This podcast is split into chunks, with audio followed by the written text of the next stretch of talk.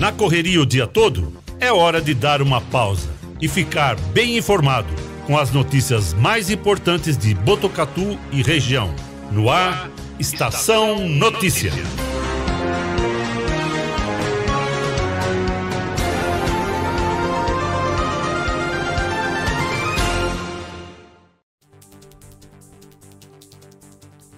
No ar, a edição número 55 do Estação Notícia, o jornal da sua tarde, 4 e 21.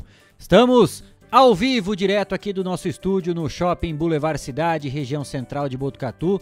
E na tela para você, as imagens do temporal que castigou a cidade na tarde de ontem. Essa imagem do alto do Boulevard no momento em que a tempestade, em que a chuva chegava a Botucatu. E chegou de uma hora para outra. As nuvens se formaram, fechou o tempo, mudou o clima e desceu água. Essas imagens também logo após as primeiras rajadas de vento, a ventania que tomou conta aqui de Botucatu, forte chuva, acompanhada dessa ventania que realmente assustou e causou estragos em diversos pontos da cidade momento em que nós nos preparávamos para entrar no ar aqui com a edição número 55 do Estação Notícia, despencou água em Botucatu. Tem imagens agora também da queda da chuva de granizo aqui em Botucatu. Queda de energia. Não pudemos ontem fazer a transmissão do Jornal da Sua Tarde em decorrência desses problemas ocasionados pela forte chuva em Botucatu. Algumas das muitas imagens que nós vamos repercutir durante o programa de hoje. Mais uma vez, essas foram imagens gravadas por volta das três da tarde, momento em que a chuva chegava a Botucatu. Até então, o tempo estava aberto, né, Cristiano Alves? O tempo estava aberto e de repente as nuvens começaram a se formar as primeiras gotas caíram do céu aqui de Botucatu e de repente o clima virou, o tempo fechou e desceu a água. O temporal que tomou conta na tarde de ontem até a noite em Botucatu. Mais uma vez para você as imagens impressionantes da forte chuva e do vendaval. Muito forte que assustou a cidade deixou pessoas apreensivas, desalojadas. Felizmente não tivemos vítimas, né? Nenhuma pessoa ferida. Foi um temporal que castigou diferente daquele temporal do ano passado em que deixou um rastro de destruição. Claro que o temporal de ontem em menor proporção, mas mesmo assim foi suficiente para mais uma vez ligar o sinal de alerta.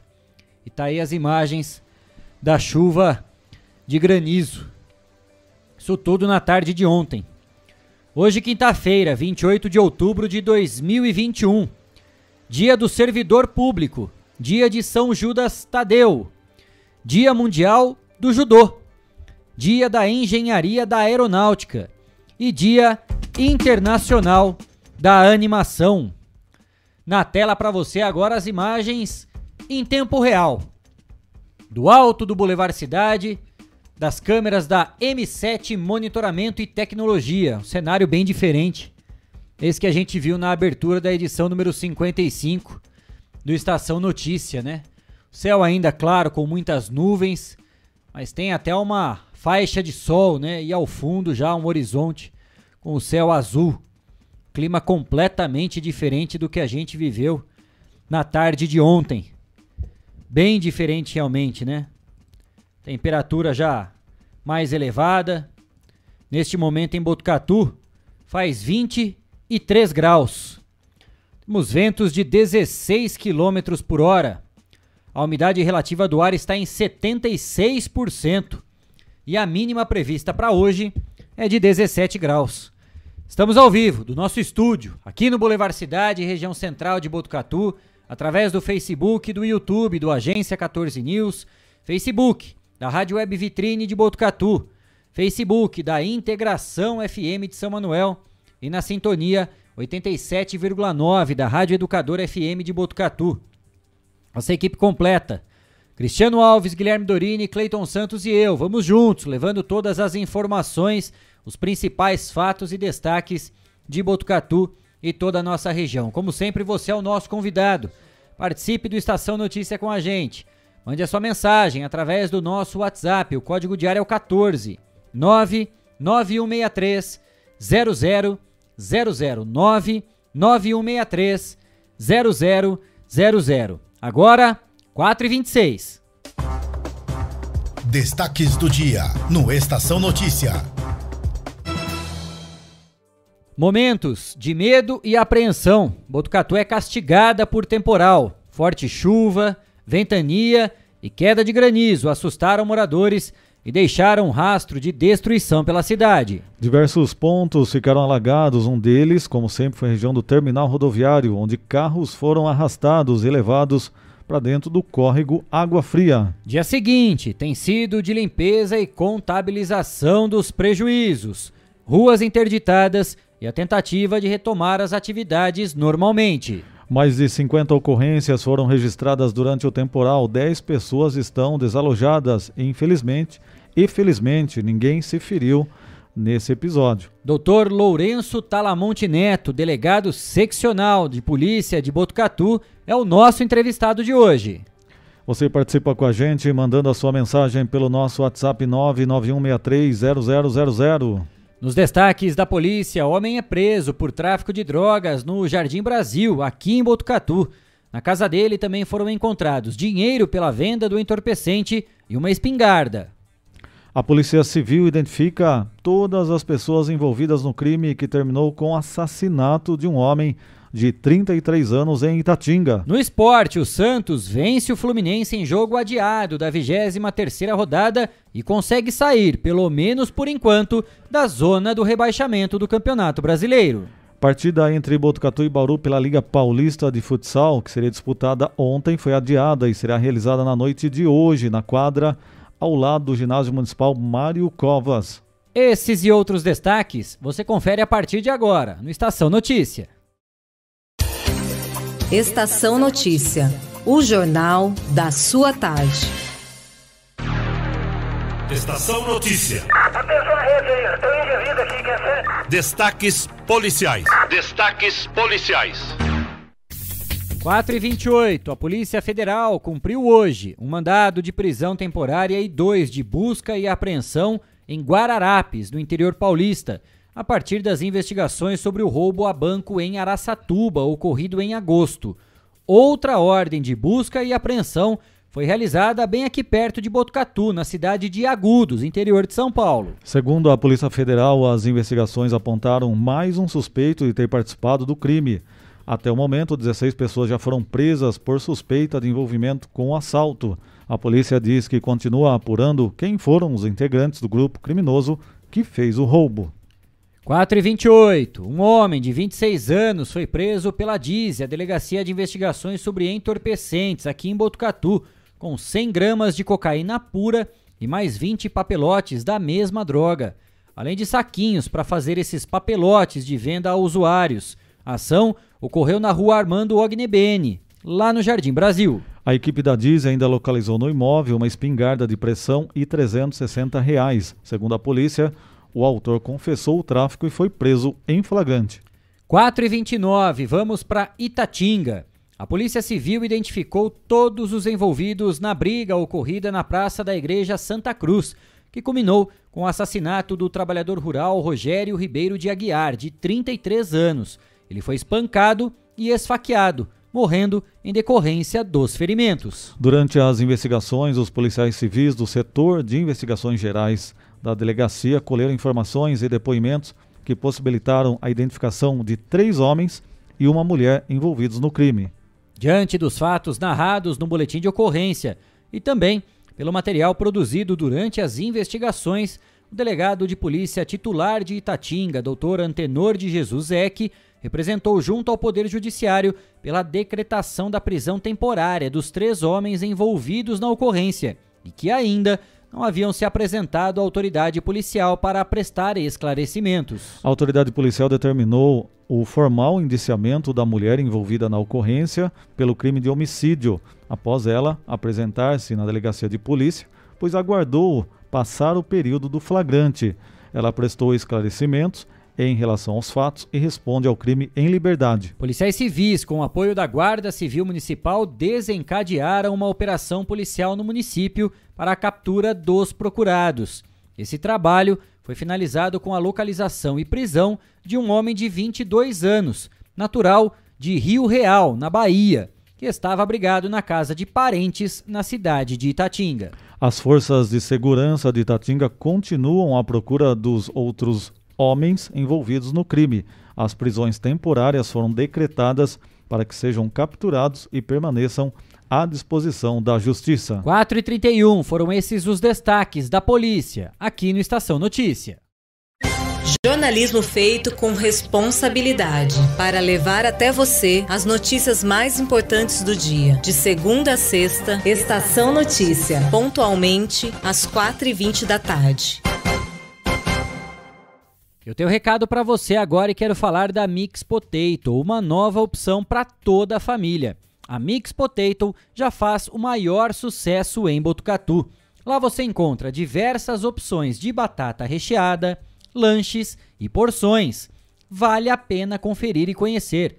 A Mix Potato fica na Avenida Camilo Mazzoni, número 1588, lá no Jardim Paraíso.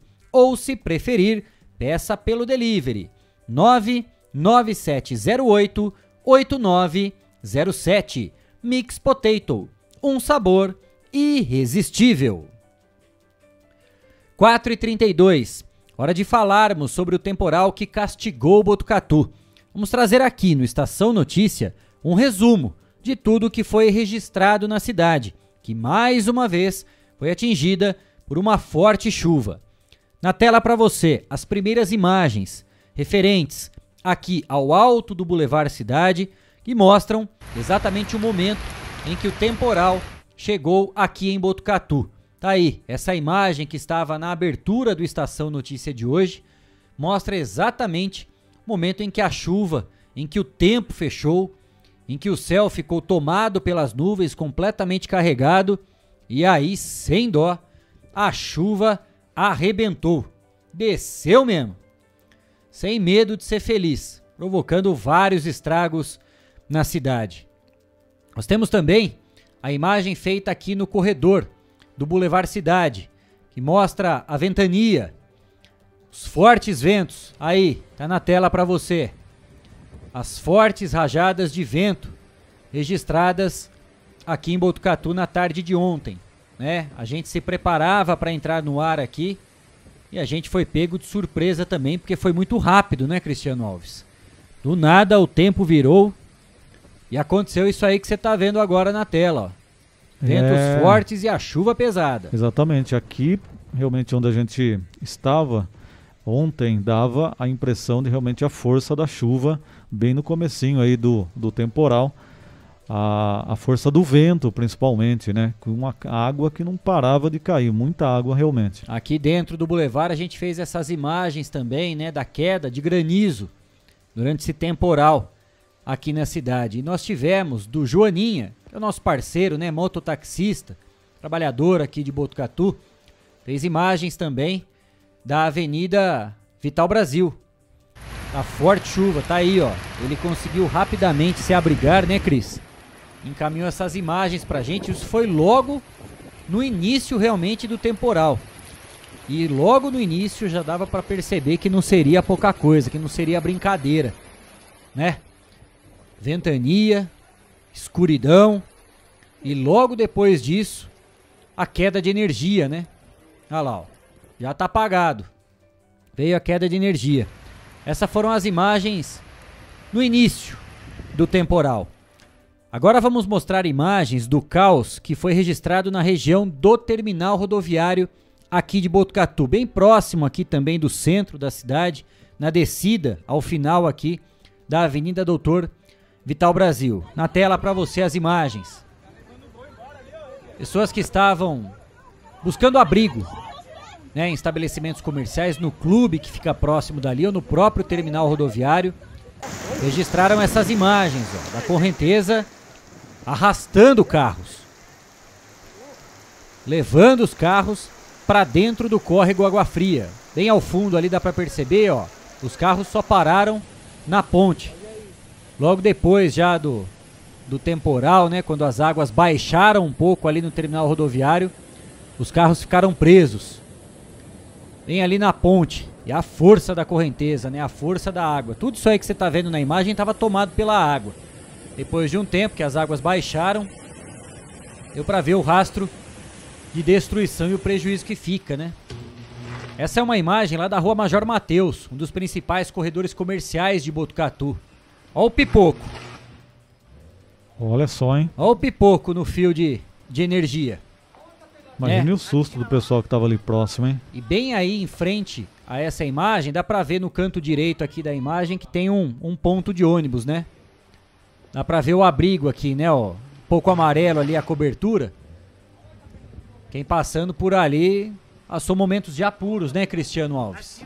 Pessoal que tava trabalhando na ótica ali também, né? Exato. O barulho, faísca, né? Complicado. Porque, eu repito aqui, né? Todos nós fomos pegos de surpresa, né? Chegou um alerta da Defesa Civil através de um SMS, não a Defesa Civil de Botucatu, a Defesa Civil do Estado, depois que o temporal já estava aqui na cidade.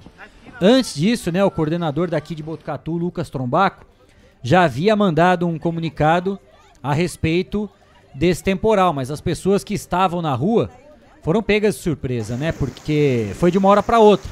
Realmente mudou o tempo, mais uma vez, a imagem impressionante, né? Esse, os carros já estão dentro do córrego Água Fria aí. Essa parte ainda não estava alagada, tudo isso aí ficou tomado pela água.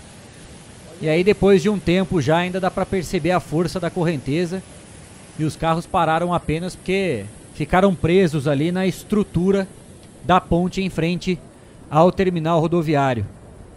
Impressionante. 4h37. Teve mais alagamento pela cidade. As imagens agora são da Avenida Deputado Dante Delmanto, uma das entradas de Botucatu. Tá aí na tela para você. Essa imagem aí, ó, bem em frente à rotatória de uma concessionária de veículos, né, que dá acesso a divers- a diversos bairros da Zona Norte, como Jardim Continental, Jardim Itamaraty, entre outros. Impressionante também os carros, inclusive, se arriscando, né, Cristiano? Que sempre existe a orientação, né?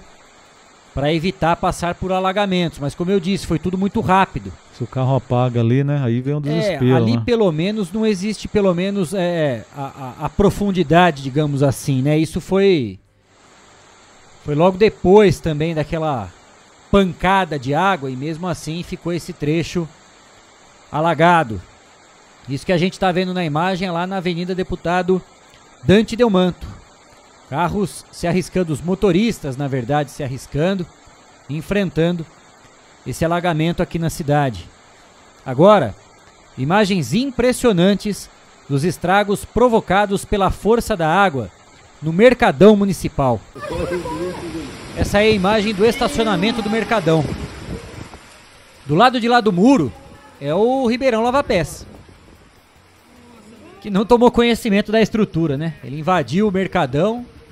Essa é a parte do estacionamento, né? E aí já dentro do Mercadão Municipal aqui de Botucatu. No momento em que esses vídeos foram gravados, já não havia mais o temporal, já era depois. As águas já haviam baixado, esse aí não, né? Essa imagem é no momento do temporal realmente, que uma tromba d'água tomou conta do mercadão, ali do estacionamento, invadiu e não tomou conhecimento, enfrentou tudo que tinha pela frente. E essas imagens são de dentro, né, dos boxes, das lojas do mercadão. E as pessoas ficaram ilhadas, né, Cristiano Alves, correndo para tentar salvar o pouco que foi possível, né? De tentar resgatar alguma coisa que era possível em relação a alimentos, produtos, tudo isso, né? Força d'água implacável, dá pra ver a diferença, né, ali do estacionamento, que a água acumulou, ficou toda empoçada, e do lado de lá do muro a correnteza, né, a força da água do Ribeirão Lava Pés, que não tomou conhecimento e arrastou o que tinha pela frente. Olha a diferença da imagem, né? É É, hoje, impressionante. hoje eu estive lá pela manhã e o pessoal perdeu muita coisa, né? Agora a próxima data de finados, pri- principalmente a floricultura, tinha, que é a primeira imagem, né, que vai aparecer Isso. agora aí, olha lá, ó. tinha um estoque grande e o pessoal perdeu muita coisa lá, né? Porque levou tudo para dentro, não tinha ideia dessa chuva e aí perdeu realmente um estoque grande que a empreendedora ali, a comerciante tinha adquirido, né? E Pois além é. dos os demais também que estão ali na parte de baixo, perderam muita coisa durante a chuva. A gente já mostrou pra você as imagens, né, lá da, da rua Major Mateus, em relação àquele pipoco, né, explosão ali, as faíscas, o curto dos fios de alta tensão, essas são as imagens do Mercadão. E houve também queda de árvores em diversas regiões da cidade. Tem um vídeo também que foi encaminhado aqui por Estação Notícia, na tela pra você. Essa aí é da Major Mateus ainda, né? Fala pessoal. Estação Notícias, aqui é o Valnei Santos. Estou aqui próximo ao, ao ginásio de esportes, vamos dizer assim, né? Aqui em cima, pro lado do bairro Alto, vamos dizer assim. Um pouco mais acima do Hotel Primar, onde uma árvore acabou de cair aqui, tá? Então, interrompendo o, o tráfego aqui, o trânsito. E graças a Deus, pelo que a gente viu aqui, não tem nenhum, nenhum ferido, tá todo mundo bem. No caso aí é só só estrago mesmo natural, tá bom? Tá Aí, um resumo, né? Algumas imagens que nós separamos. Claro que tudo isso já rodou pelas redes sociais ontem. O 14 News fez uma cobertura completa a respeito desse temporal que castigou Botucatu. Nós íamos entrar no ar, estávamos prontos já quando despencou a água aqui na cidade. A região central foi uma das afetadas, né, Cris? Pela queda de energia. Felizmente a gente não conseguiu entrar no ar com a edição 55, que seria ontem. E hoje a gente traz esse resumo, né? Enquanto nós estávamos aqui no estúdio, acompanhando as informações, buscando informações atualizadas, a gente ia colocando também em tempo real nas redes sociais e também no site do 14 News para que você ficasse muito bem informado, dando conta de tudo o que acontecia aqui na cidade. 4h42. Por causa do temporal, houve queda de energia em muitos pontos aqui de Botucatu. De acordo com a CPFL, 12 mil pessoas ficaram sem luz. Ainda ontem o serviço foi restabelecido e quem nos atualizou sobre essas informações hoje foi José Carlos Brizola, gerente de operações de campo da CPFL Paulista. Esse mês de outubro tem sido marcado por fortes temporais que têm atingido várias cidades da nossa região. Ontem, por exemplo, aqui em Botucatu, tivemos um forte vendaval com granizo que acabou causando vários estragos na cidade. Tivemos casas destelhadas, árvores caídas eh, e a nossa rede elétrica também sofreu vários danos. Eh, imediatamente a gente startou o nosso plano de contingência, reforçamos a- as equipes operacionais aqui na linha de frente, eh, priorizamos né, inicialmente aí as, a- as áreas de saúde e abastecimento de água para que a população tivesse o menor transtorno possível. É, e hoje a situação está praticamente controlada. Então a gente reforça né, para que as pessoas aí que ainda estejam com algum problema de energia elétrica, para que entrem nos canais digitais de atendimento aí da CPFL, é, através do www.cpfl.com.br e registre a solicitação. A gente vai enviar uma equipe no local para avaliar aí com toda a segurança o que pode ser feito e corrigir é, o problema imediatamente. É, um outro ponto que é importante a gente alertar é que nesses, nesses temporais né, a gente tem vários objetos aí projetados na rede elétrica, árvores caídas, postes às vezes tombados. Então a gente, é, junto com a Defesa Civil com o Corpo de Bombeiro, a gente alerta aí a população para que percebendo qualquer situação dessa, é, se afaste e comunique a gente imediatamente para que a gente possa ir até o local, fazer a- o isolamento da área adequadamente, com segurança é, e, e corrigir o, o- o defeito né, da melhor forma possível. Formações da CPFL Paulista a respeito do restabelecimento do serviço, né? Ontem mesmo já a energia elétrica foi retomada, sem tantos prejuízos, porque foi impressionante realmente o temporal que rapidamente tomou conta de Botucatu. Um dos locais atingidos pelo temporal foi a região do terminal rodoviário, conforme a gente já trouxe aqui, inclusive, as imagens. Bem ali próximo existe uma creche que foi invadida pela água.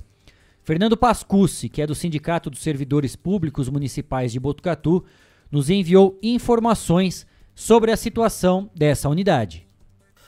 Visitamos no, no dia de hoje a creche da Vila Aparecida, que depois de uma tromba d'água, de uma chuva forte ontem em Botucatu, foi vítima de alagamento, teve lá um, prejudicada a sua área operacional e comprometendo a segurança dos funcionários, dos servidores públicos e das crianças da creche. O sindicato esteve lá presente, tirou informações que o prefeito teve lá, a secretária da Educação, e existe o comprometimento de mudar essa creche rapidinho de lá para um projeto de uma nova creche para um novo endereço. O sindicato vai cobrar essa posição para que seja breve isso para a segurança de todos. Então, o representante do sindicato e aqui a informação a prefeitura nos comunicou também com uma nota dizendo o seguinte: a prefeitura informa que estuda um novo local para abrigar a unidade. Na manhã de hoje, o prédio que abriga a creche foi higienizado e recebeu os reparos necessários. A nota da prefeitura sobre essa situação.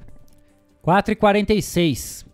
Apesar dos estragos causados pelo temporal em Botucatu, felizmente não tivemos feridos ou vítimas nas mais de 50 ocorrências registradas por toda a cidade.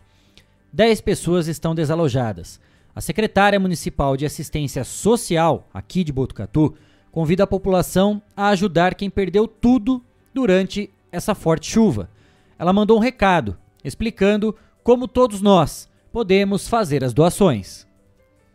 Então, Cristiane, em relação às chuvas que aconteceram ontem em nosso município, nós tivemos sim várias famílias que estão necessitando de, de auxílio, né? Nós tivemos três famílias sim que foram desalojadas, já foram atendidas pelas nossas equipes e encaminhadas ou para casa de parente ou com abrigo seguro aqui no município. Quanto às doações que muitas pessoas estão ligando para a gente para ver como que faz para ajudar, Cristiano, é, nós gostaríamos que essas doações fossem direcionadas ao Fundo Social de Solidariedade. Se a pessoa quiser ligar no Fundo Social, o telefone é 3811 1524. O endereço do Fundo Social é Dr. José Barbosa de Barros, número 120, na Vila dos Lavradores. Toda doação será muito bem-vinda. É, essas famílias perderam realmente tudo, inclusive roupas masculina, feminino, tinha uma criança, um bebê de meses, né? Então, se as famílias puderem doar, nós estaremos direcionando essas doações para todas as famílias que precisarem em decorrência das chuvas acontecidas ontem. Muito obrigada, estamos à disposição caso alguém queira mais alguma informação. 4h48. Ainda na edição de hoje do Estação Notícia, a gente vai trazer as informações atualizadas sobre os principais pontos que foram castigados pela forte chuva de Botucatu. A nossa equipe, através do Cristiano Alves, percorreu diversos pontos da cidade, várias regiões aqui de Botucatu, mostrando o trabalho das equipes da prefeitura, servidores. Tá lá, ó, na ativa, para fazer a limpeza, para poder restabelecer serviço, interditando ruas do município, né, onde estabelecimentos, onde estruturas correm o risco de desabar para oferecer maior segurança possível para todo mundo. Então, ainda na edição de hoje, a gente vai trazer um giro pela cidade dos principais pontos castigados por esse temporal que atingiu Botucatu na tarde e noite de ontem. 4h49. Todos queremos o melhor preço e produto de qualidade na hora de construir ou reformar, não é mesmo? Por isso, eu indico para você a ABC da Construção, especialista em acabamentos. A ABC da Construção oferece desde tubos e conexões, pisos, azulejos, porcelanatos, louças, metais e telhas das marcas mais conceituadas do mercado. Quer diferencial?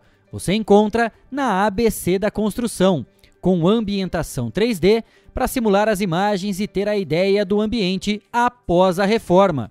Equipe especializada que vai até a sua obra para medir e definir a quantidade do material a ser comprado. É economia garantida na hora da compra. A ABC da Construção fica na rua Visconde do Rio Branco, número 1267. Visite a loja e confira. Bom atendimento e preços incríveis. ABC da Construção, especialista em acabamentos. 4h50. O Estação Notícia vai fazer a primeira rápida parada. E na volta, a gente já está recebendo aqui no estúdio o Dr. Lourenço Talamonte Neto, delegado seccional da polícia aqui de Botucatu. Vai poder bater um papo com a gente e falar bastante sobre segurança pública, sobre números, sobre ações, sobre todo o desempenho positivo da polícia, não só em Botucatu e toda a nossa região. O intervalo é rápido, não saia daí, a gente volta já já. Estamos apresentando. Estamos apresentando. Estação Notícia, o jornal da sua tarde.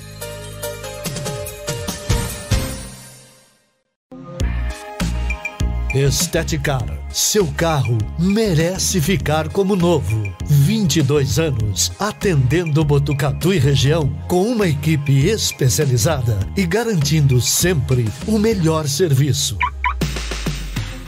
lavagens especiais, polimento e cristalização, higienização, hidratação e proteção dos bancos de couro, funilaria, pintura e martelinho de ouro que desamassa sem danificar a pintura. Esteticar, o seu centro estético automotivo. Rua João Gotardi, 441, atrás do campo do Inca. Telefone 3815 3497. Esteticar. Quer ficar bem informado? Acesse 14news.com.br. Fique por dentro das principais notícias e acompanhe o que é destaque em Botucatu e região. Agência 14 News. A informação começa aqui.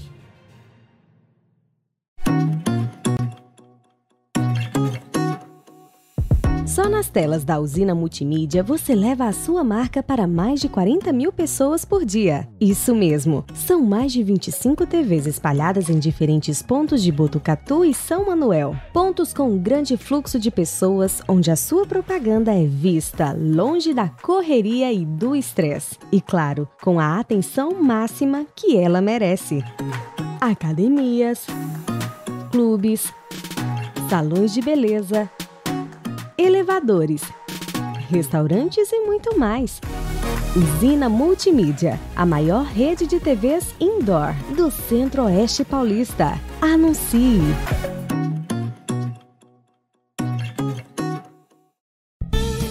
Fogasa Botucatu, uma ótima opção para você terminar muito bem o seu dia. De quarta a domingo, servindo os melhores lanches, pastéis e aquela porção especial de dar água na boca. Experimente também nossa deliciosa fogasa. São vários sabores à sua escolha. Venha conhecer. Estamos em frente à rotatória da rodovia Gastão da Alfarra. Ou, se preferir, peça pelo delivery 98 803 5218. Fogasa Botucatu.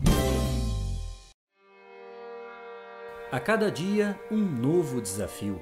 Nesse momento de incertezas, mais do que nunca é preciso transformar ideias em oportunidades. Juntos, vamos criar a melhor estratégia para sua empresa. A Smart Comunicação é uma agência especializada em jornalismo, marketing e publicidade e propaganda. Atuamos com comunicação corporativa e planejamento estratégico. Conte com nossa equipe para gerenciar e produzir o conteúdo ideal das redes sociais. Também trabalhamos com vídeos institucionais e comerciais para deixar a sua marca em evidência. Venha para Smart Comunicação.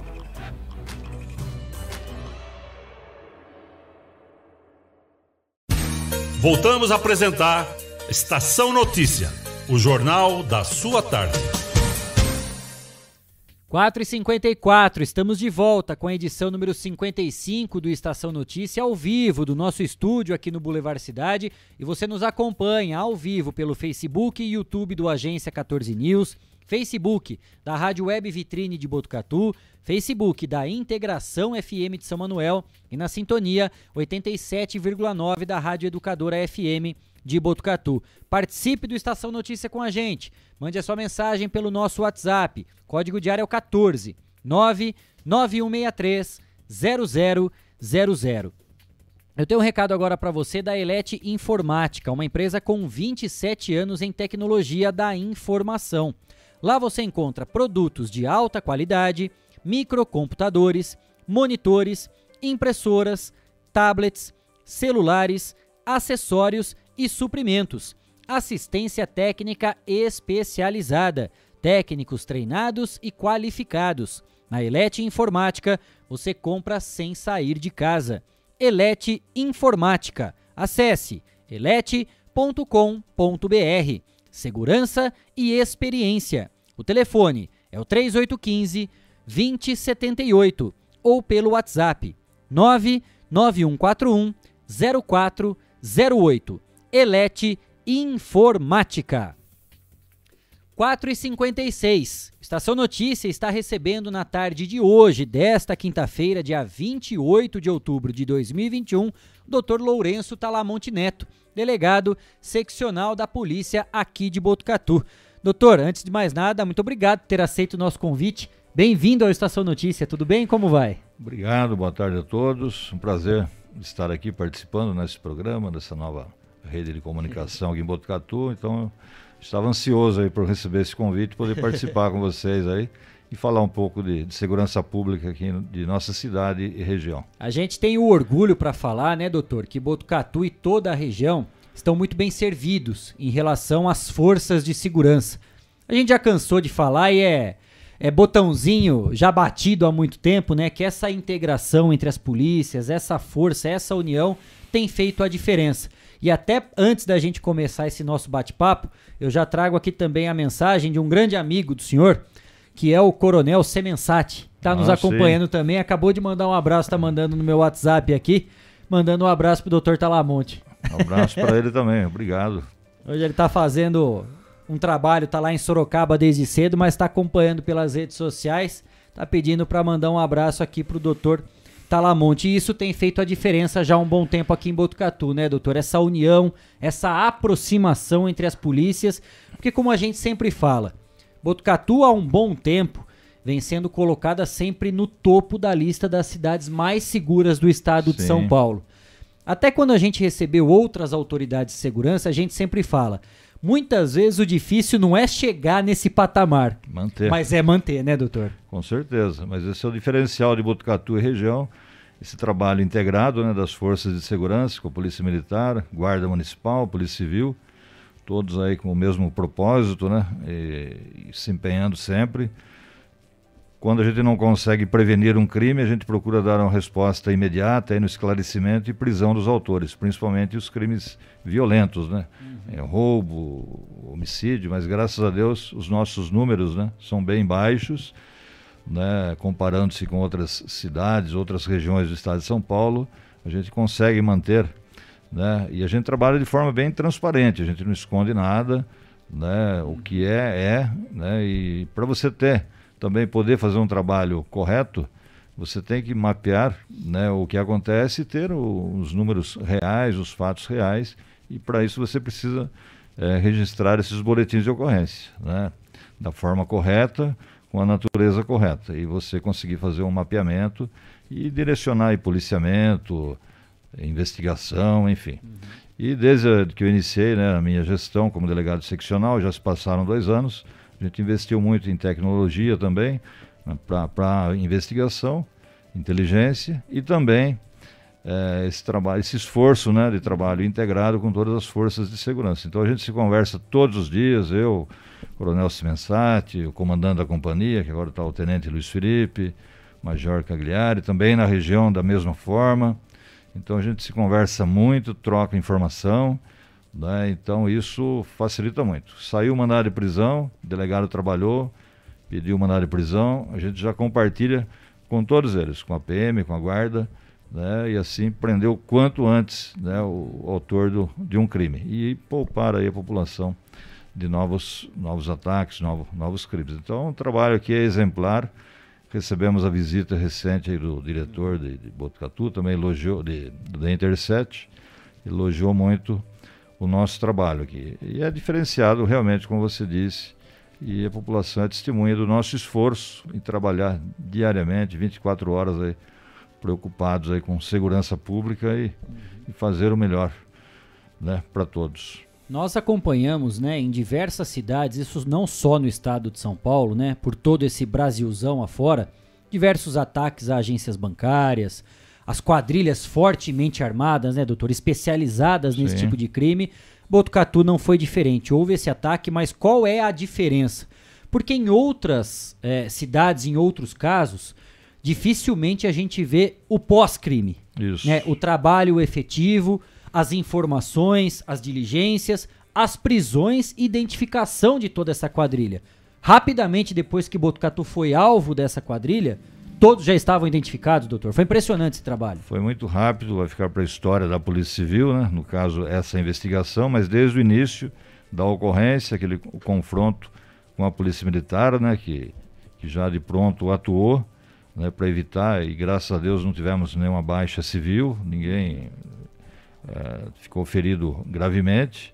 E depois disso, trabalho de, de investigação, mas também de forma integrada, trocando informações com a, com a Polícia Militar, e com o Serviço de Inteligência da Militar também, da Polícia Civil, com apoio do DEIC de São Paulo. Enfim, a gente conseguiu com um trabalho de investigação. Polícia Rodoviária também foi fundamental eh, nesse esclarecimento. Então, a participação de todos e a minha pessoalmente, né, acompanhando desde as primeiras prisões, aquelas cinco pessoas que foram presas inicialmente, e aí conseguimos eh, identificar todos da, da quadrilha e prendê-los todos, né? Então, esse foi um feito muito grande para a nossa Polícia Civil aqui de Botucatu, o que nós não vimos em outras regiões. E também, quando recebemos a, a visita aqui do secretário de Segurança e do delegado-geral, depositou confiança em nosso trabalho e manteve a investigação aqui.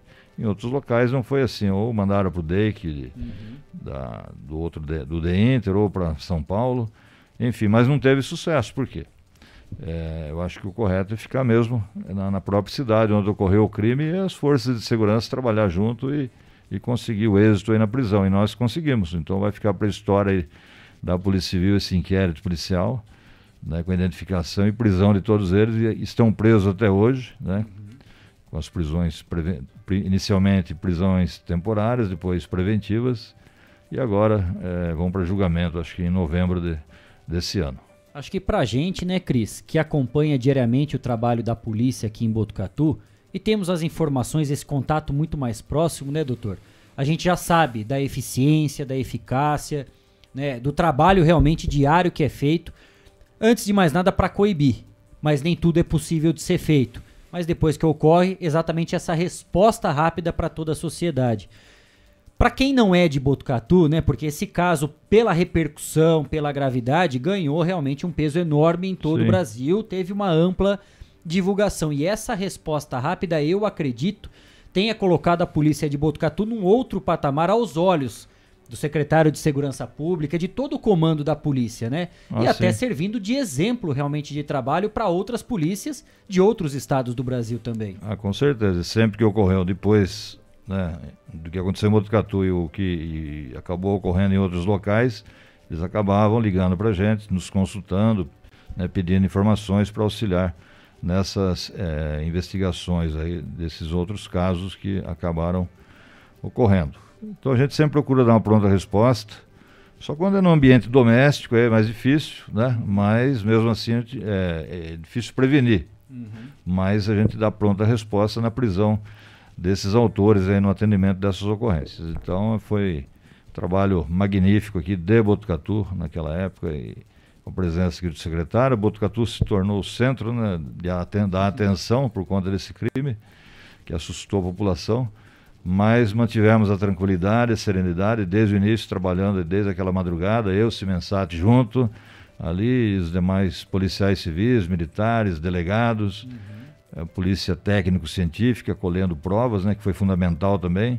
Muitos caíram aí na, com impressões digitais. Eu não vou divulgar muito a forma da investigação, Claro. pra, até para não Não vamos dar arma pro vamos dar bandido, arma né, doutor? bandido. Mas foi um trabalho técnico, porque a gente sempre prega isso, a gente quer aprender, mas aprender bem, né? não é para sair no dia seguinte ou ficar culpando a justiça que ah, a polícia prende e a justiça solta, não é isso. Tendo prova técnica, logicamente que a justiça não vai soltar, né? a justiça também trabalha em cima do processo, das provas, e a gente se empenha muito nisso, e investimos muito nisso também, e temos tido êxito hein, nessa, então, nessa empreitada, a questão de ferramentas né, de trabalho para investigação que nos auxiliam muito, questão de DNA, material genético, pressão digital, imagens, né, reconhecimento facial.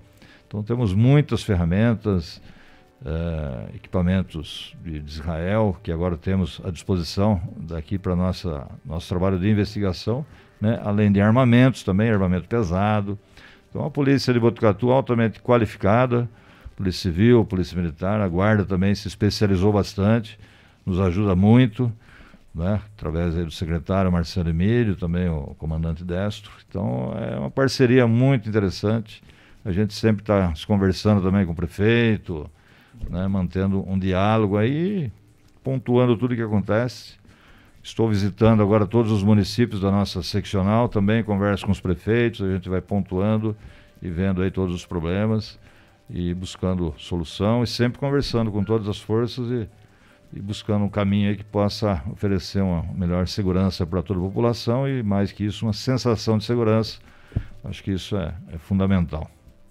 Exatamente, doutor. E muitas vezes né, a gente fica um tempo sem homicídio, mas quando ocorre, é, chama a atenção de todo mundo, todo mundo fica assustado por um crime bárbaro que ocorre na cidade. E aqui na nossa região, o último crime que nós tivemos foi o caso do homicídio em Itatinga, né? Houve uma briga de bar, parece que uma pessoa derrubou a vítima, né? derrubou bebida em outra. Essas pessoas acabaram brigando, né? Paulada, facada e um homem acabou sendo brutalmente assassinado ali no centro de Itatinga, né? É, o que, que a polícia apurou até o momento? Né? As pessoas já existem pessoas presas, é, identificadas. Como que está o trabalho da polícia nesse caso? A Polícia Civil já identificou os quatro autores, tem uma mulher também envolvida e mais três, né? Um já está preso, a mulher acabou se apresentando lá e parece que levou uma facada também, acabou se ferindo.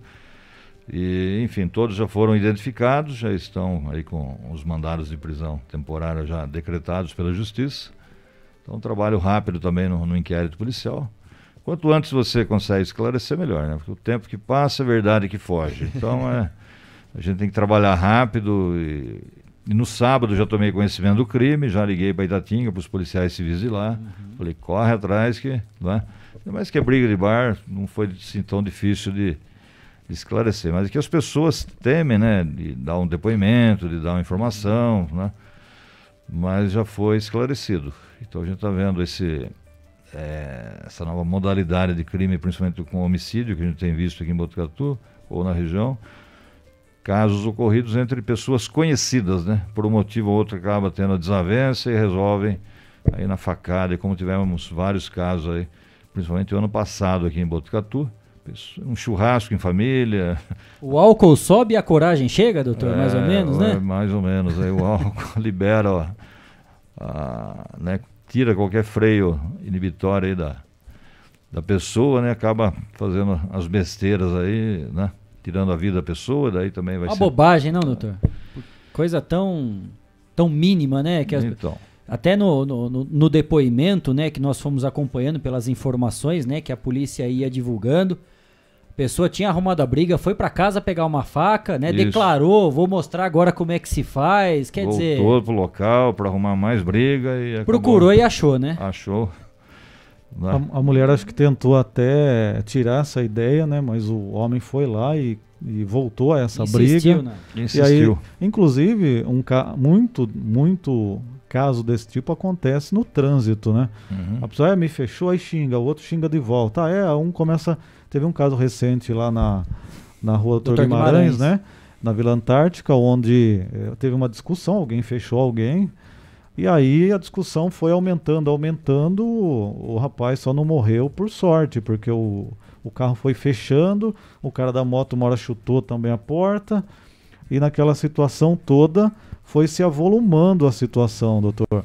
Esse caso também chamou a atenção porque a gente tem uma ideia, né? De uma briga onde ela pode chegar. Então, a intolerância, né? Falta de paciência e, e culmina aí na, nesses atos de, de violência, aí, nesse ato impensado, ninguém aceita né, uma posição em contrário, qualquer coisa que, que ofenda, já, já quer partir para briga, facada, ou nesse caso aí jogou o carro para cima do motociclista lá. Às vezes um motivo banal, às vezes a pessoa nem teve intenção de fechar, foi uma distração, acontece, né? Acidentes de trânsito, tá todo mundo sujeito a, a, enfrentar. Mas não é dessa forma que, que se resolve, né? Então tem que ter calma, cabeça fria, que é melhor para todos. Nós estamos recebendo aqui no Estação Notícia o Dr. Lourenço Talamonte Neto, delegado seccional da polícia aqui de Botucatu, batendo papo a respeito de segurança pública. Temos vários assuntos interessantes para poder tratar com ele. Logo no início da nossa entrevista, é, o Dr. Lourenço falou a respeito até da visita né, do delegado, do Dr. do The Inter, 7 de Sorocaba, que esteve aqui em Botucatu, acompanhando a estrutura. E nesse dia, doutor, foi um dia muito interessante, muito importante para Botucatu também, em relação à estrutura da Polícia Civil de Botucatu, foi colocada e foi apresentada, a, foi apresentado né, aquele novo espaço, tanto da DDM para o atendimento é, em caso de mulheres vítimas de violência doméstica e também uma questão que vem ganhando notoriedade e muitas manchetes, né, vem sendo colocada em discussão em muitas rodas de conversa, que é a questão dos maus tratos aos animais. Que o senhor falasse um pouco a respeito dessa visita também do, do próprio delegado do The Inter e a respeito dessa nova estrutura, né? Porque isso vai complementando e vai acrescentando ainda mais a estrutura da Polícia Civil de Botucatu. Assim, eu quero oferecer para a população, né, uma delegacia especializada, um local especializado para atendimento aí da causa animal, causa na questão do, dos maus tratos aos animais. Então, lá na seccional tem um espaço, uh, tive apoio aí, consegui né, montar essas salas. Agora, a partir de novembro, já quero uhum. uh, efetivamente começar a trabalhar. E também a questão da DDM, a gente está uh, eh, melhorando, né? para possibilitar um melhor atendimento para as mulheres vítimas de, de, violência doméstica. Inclusive, vou mudar a, a DDM já está com um contrato assinado, vou mudar a casa para uma casa melhor, uhum. para atender com mais dignidade as mulheres. É num bairro mesmo, não vai sair dali, vai ficar em frente à escola Dom Lúcio, uhum. uma casa mais adequada aí, que vai oferecer um melhor atendimento a todas as, as, mulheres vítimas de violência doméstica. Então, a nossa preocupação desde o início com todos esses temas também, a minha atuação é sempre muito abrangente, a gente procura não deixar nada de lado, e agora essa novidade também de poder atender as ocorrências relacionadas aí à, à causa animal, que é uma briga também pelos nossos políticos locais que se interessam por essa causa. Então, uhum. eu ofereci essa possibilidade da Polícia Civil ter um local é, próprio para atendimento dessas ocorrências. Também vou é, instalar o NECRIM lá, uhum. que é o é, conciliação de, de ocorrências. A gente vai possibilitar é, já no âmbito da Polícia Civil, ter essa, essa possibilidade de conciliação. Quando chegar no fórum, já as partes já estão conciliadas, já resolve a questão. Acho que é a melhor, a melhor forma, a gente tem que buscar a, o entendimento, né? Em muitos locais, né, doutor, a gente acompanha, né, durante tempo de, de trabalho com reportagens, nem sempre a estrutura oferecida pelo Estado é a mais adequada para que vocês possam realmente desempenhar a função. Mesmo assim, a polícia não abandona o barco, né? Independente da estrutura, tá lá firme e forte. Hoje Botucatu tá num nível acima quando a gente compara em outras regiões do estado de São Paulo. Hoje a Polícia Civil de Botucatu ela tá equipada, tá preparada tanto parte de viatura, de armamento, e principalmente dessa estrutura sim. no trabalho do dia a dia, onde é feito todo o planejamento das ações, né? Ah, sim, até por conta do trabalho que nós fazemos, eu procuro divulgar bastante. Toda semana sai no, no site da, da, da, Segurança Pública, no site da Polícia Civil, ações nossas, né, da DISE, de São Manuel, Itatinga, é, Laranjal Paulista. São muitas prisões que, que fazemos, principalmente é, relacionadas ao, ao, tráfico de drogas. Essa semana mesmo, o doutor Paulo, com a equipe dele, né, pegou mais um flagrante de uhum. tráfico de drogas, então foi divulgado. E, e por conta disso, toda vez que peço recursos né, para aquisição, de equipamentos nunca me faltou. Então a Secretaria de Segurança Pública, a Delegacia Geral, da Inter, sempre que eu peço, nunca, nunca faltou e eu estou conseguindo aí comprar computadores novos, uhum. né? agora também deve chegar mais viaturas novas, armamento, munição. Então a Polícia Civil aqui tá, é diferenciada e por esse destaque no trabalho também não acaba não faltando esses recursos materiais aí. Né? As delegacias estão bonitas, bem equipadas, vocês viram a Dizzy, como é que ficou, né? Uhum. Tá bacana. E assim a gente vai investindo, pensando e melhorando as condições de trabalho para todos. Tá? Dessa forma a gente consegue é, desempenhar um bom, um bom papel. Porque aproveitar, como no início falei da integração do trabalho com as forças de segurança, agora quero aqui falar né, do trabalho dos nossos policiais civis, delegados muito empenhados, profissionais, dedicados.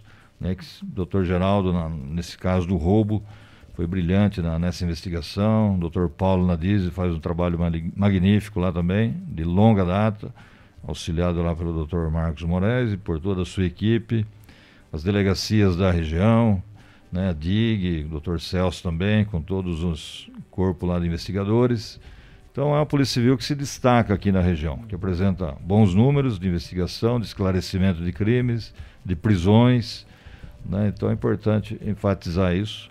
Primeiro distrito policial, que fui, fui obrigado a aglutinar todos ali, né? eram quatro antigamente, agora temos um distrito policial, mas está conseguindo atender a demanda, que é grande, né, em Botucatu, o movimento centralizou tudo ali, e a nossa DDM também tem atendido muito bem, lá com a doutora Ana Paula e sua equipe, doutora Luciana, as demandas aí de violência doméstica. Então, acho que é uma equipe de ouro que nós temos aqui na nossa região, é, no aspecto aí da, da Polícia Civil, e que tem oferecido um bom bom trabalho para a população no que se refere à investigação criminal.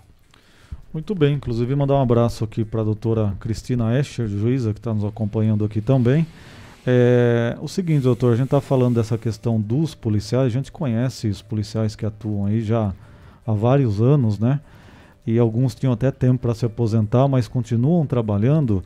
É, e também é importante a gente citar o seguinte: o estímulo para o policial. A gente sabe que aqueles policiais que trabalham há vários anos, tem aqueles que gostam realmente e que está no sangue a questão de esclarecer crime. Enquanto ele não esclarecer, ele não está sossegado. Não seja qual crime for. questão de né? honra, né, Cris? É, seja estelionato, seja roubo, seja furto, tem aqueles que tenha realmente aquela coisa que nasceu para ser policial, né? Mas também tem um outro lado que muitas vezes o estímulo né, do seccional e dos, dos delegados é muito importante também para que eles continuem trabalhando. Parece que houve até um trabalho é, do Dr. Talamonte na questão de trazer de volta alguns policiais que estavam em outras atividades e tudo mais, né? É, como que é esse trabalho para realmente atuar com esses policiais uma maneira de estimular que eles realmente continuem, mas com uma qualidade de trabalho ali. Como que é possível fazer isso? Ah, você tem que ter confiança no, no chefe, né? Eu falo para eles, não, não me considerem chefe, né? Mas um colega de trabalho, mas que sempre tem razão. Né? Então eu, eu Esse par... detalhe, né, doutor? tem que brincar um pouco no dia a dia, né? No, no ritmo pesado, né, doutor? Mas eu acompanho 24 horas tudo que acontece, de perto, né? Então participo, vou junto, né? Acompanho pessoalmente muitas diligências, na época do roubo uhum. fui, é, muito, muitas prisões, muitos locais, então eu participo pessoalmente, eles percebem, veem a minha dedicação, meu esforço, né? então eles acompanham, e sempre de forma transparente, com respeito, né? e propiciando a eles condições de, de trabalho, de investigação, porque a Polícia Civil não precisa de muita gente, precisa de gente dedicada, né? Uhum. qualificada, e nós temos aqui em Botucatu, temos né, esse pessoal que se empenha muito no dia a dia aí, na, nas investigações. Teve esse caso do roubo lá do, do Indaiá, uhum. quadrilha, os quatro não são daqui, lá de São Carlos. Aí lá para encher o saco aqui, é, né? Aqui, aí o investigador lá, o Beloto, o pessoal da DIG, né, foram lá levantar informações, que acabaram um deles fazendo compra lá, então levantaram imagens, até conseguir identificar. Enquanto não, não, não identificou os quatro, não sossegaram. até que saiu a, as prisões de, de todos eles. Então, é, para mim é muito gratificante estar poder liderando essa, essa equipe né, aqui em Botucatu. Aproveitar e mandar um abraço para a doutora Cristina Escher também, grande parceira, amiga, pessoa fantástica, que também luta e sai do seu gabinete para enfrentar a questão da violência doméstica, fazer parcerias, cursos, e a gente também procura contribuir com ela da melhor forma possível aí, né, através do trabalho da DDM e, a gente somos é, nós somos parceiros aí também nessa nessa luta aí de combate à violência doméstica né, na, na nossa cidade. Então, para mim é muito prazeroso trabalhar. Já tenho tempo para aposentar também. Já poderia ter aposentado há oito anos atrás, mas ainda tenho muita energia, muita disposição. Né? E se Deus quiser, vou, vou longe ainda, né? E o chefe não deixa, né, doutor? O chefe do chefe não deixa. Não, o chefe do chefe não deixa. Tem que ficar todo mundo comigo e vamos trabalhar. O Nós estamos Inter em... não deixa também, né? Também não deixa. Estamos em 21 delegados de polícia, né? Então vieram mais dois. Então deu para é, melhorar aí a, né? a, questão de plantão também, né? Porque eu re, acabei regionalizando o nosso plantão, mas foi bom.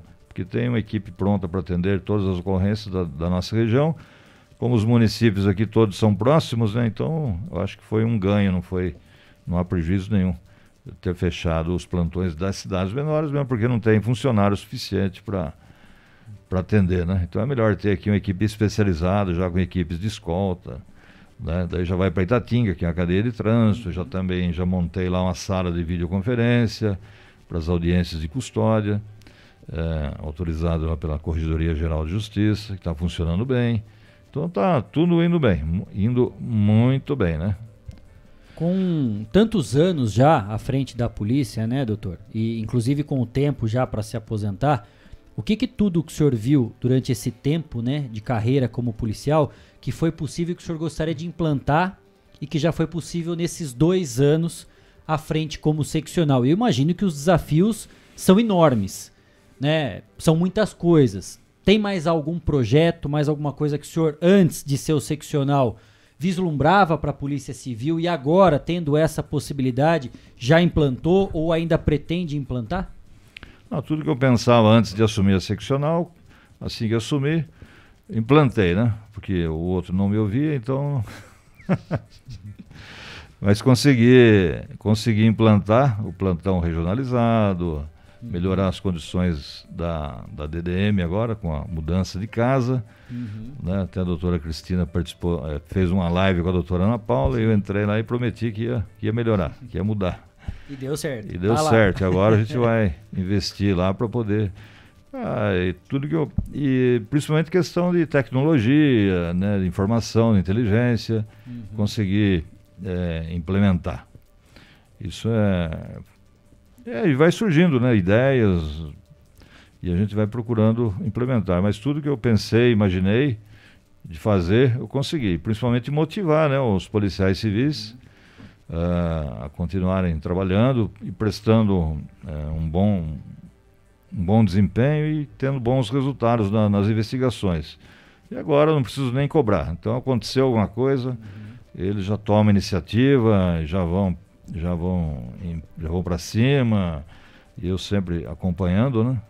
Então, é, acho que agora que eu quero investir mais mesmo na questão da, da violência doméstica, estou é, aguardando aí é, o start do governo, né? Porque não é só para Botucatu, para todo o estado de São Paulo, a questão da DDM uhum. 24 horas, não é nem para mim divulgar, para falar sobre o assunto agora. é o spoiler é pro, aqui é já. O governo do estado ele que vai lançar, né? Mas a gente já se adiantou, já deixei tudo pronto, está uhum. tudo equipado, preparado para poder dar o pontapé inicial. Mas lá na, na DDM também a gente quer fazer mais parcerias, uhum. né? Com faculdades de psicologia. Ah uh, investir bastante nessa área aí de combate à, à violência doméstica, conscientizar né, as pessoas, os homens, né, que esse não é o caminho, né? Não tem direito de agredir, então a gente tem que atuar muito firme nessa, nessa questão aí, que é o problema maior que eu vejo aqui na nossa cidade. Eu imagino que isso tenha se agravado por esse momento que a gente vive da pandemia, né, doutor? Sim. As pessoas mais tempo dentro de casa, a questão da intolerância, paciência, acho que abaixo do zero, né? Eu imagino É. nesse período quantas ocorrências o senhor já tenha registrado, atendido através de toda a polícia em relação a esse caso da violência doméstica. Ah, sim. Aí tem ingredientes, bebida alcoólica, droga, intolerância. né? Acho que tem que ir mudando esse comportamento, né? A gente tem que fazer um trabalho, né? O doutor falou a respeito da tecnologia, que é fundamental, né? Hoje todos nós estamos ligados. Aquela vez que deu o apagão nas redes sociais, a gente ficou maluco, né? Durante uma tarde toda sem poder se comunicar. O que que esse COI, né, aquele centro de operações é, é, integradas que vem sendo montado, criado aqui em Botucatu, vai facilitar nesse dia a dia do trabalho mesmo, doutor? Seja na identificação, enfim, o senhor pode explicar muito melhor, né, a respeito de tudo que vai estar envolvido nesse trabalho integrado também entre as forças de segurança aqui de Botucatu. É uma cerca virtual, virtual né, monitoramento de toda a cidade, as principais entradas da, da cidade, no centro da cidade, área comercial, bancária, você poder identificar veículos, pessoas transitando, se porventura ocorrer crime naquela região, você ter condições de, de monitorar, né? como já tem em outras cidades aqui, né? já cons conseguimos implantar isso em outras cidades aqui na região, São Manuel já tem, a Embi, Itatinga também está tá implantando, isso é fundamental. E a gente obter, tendo essa, essas imagens, né? Você tendo essa cerca virtual, é muito importante. Onde, onde, onde foi implantado, diminuiu muito a criminalidade. Né? Em cidades maiores que eu me lembro, acho que Araçatuba, na região ali de Campinas, é, mas onde foi implantado, isso auxilia e muito na, na investigação pós-crime, né? Aí você ter essa ferramenta aí, né? Então vai ser um trabalho integrado, né? Vai levar até o nome de um delegado de polícia, doutor Sérgio Paulo Martins Castanheira. Acho que mais do que justa homenagem também, né, doutor? Ah, sim, com certeza. Foi um grande delegado de polícia justa homenagem. Mas é mais uma ferramenta aí para para investigação, para garantir a segurança da nossa sociedade. Doutor, a gente está falando um pouquinho aí de tecnologia também, né? Que a polícia tem utilizado e a gente sabe que alguns registros de boletim de ocorrência eles podem ser feitos pela internet. Hoje, qual que é o volume de BOs presenciais? Qual o volume que é feito pela internet? Que tipo de BO que é possível a gente fazer pela internet? Se isso é eficaz, realmente se eu for lá contar o que aconteceu, é, é possível a polícia já começar a apurar né? E eu não precisar me deslocar, porque às vezes você- a pessoa mora no extremo, né? Ou mora numa cidade da região e ela quer fazer um registro lá para apuração de um furto, levar alguma coisa do quintal dela, algo assim. Como que o senhor orienta as pessoas com relação ao, a isso, ao uso da internet para o registro do boletim de ocorrência? É, o incentivo que as pessoas usem, né, no, próprio, no conforto da própria casa, conseguir registrar o boletim de ocorrência. Todos os crimes podem ser registrados. Agora, até a violência doméstica pode ser registrado pela delegacia eletrônica. Temos o DEPA lá, Delegacia Eletrônica de Proteção Animal também. Então, todos os casos podem, com exceção daqueles quando há morte, desaparecimento, outras, algumas situações específicas, não, mas a maioria pode ser registrado e, e é investigado. Todo boletim de ocorrência ele é validado pelo delegado, ele tem que entrar lá, vai verificar esse BO, ele verifica diariamente né, e entra em contato com as vítimas para complementar informações e imediatamente se inicia a investigação. Então é, ele funciona da mesma forma, tem o mesmo é, o valor, né, a mesma importância de, de, é, do BO que é feito na forma presencial. Então não tem problema nenhum, acho que até aumentou o volume de ocorrências pela delegacia de eletrônica, bem maior número do que os BOs registrados presencialmente. E são dados a eles a mesma importância né, nessa investigação e a- são tomadas todas as providências, como se tivesse sido presencialmente lá fazer o boletim de ocorrência. E eu monitoro também isso aí diariamente, né, os delegados sabem, então tem que se tomar providência. Não, nada vai ficar esquecido ali, né? Qual é o percentual hoje, doutor, de BOs online e presencial? Ainda é pequeno o volume de BO online ou não? Não, é bastante, é mais de. Acho que esse ano já deu uns 4 mil boletins de ocorrência, boletins de ocorrência. Ó, presencial 2.300, mais de 2.300 boletins de ocorrência já registrados no primeiro distrito policial de Botucatu. online tem mais de 4 mil. É mais os BOs do plantão e a DDM também já está com mais de mil ocorrências registradas neste ano. Então é, o volume de Uhum. ocorrências é grande. E como o nosso trabalho é transparente, né, tudo é devidamente apurado, investigado, é tomado providência. Acho que todo o resultado alcançado até aqui, né, doutor, ele possibilita uma série de ações. Porque até para manter a efetividade do trabalho, é preciso sempre que os investimentos aconteçam, que a estrutura esteja de acordo.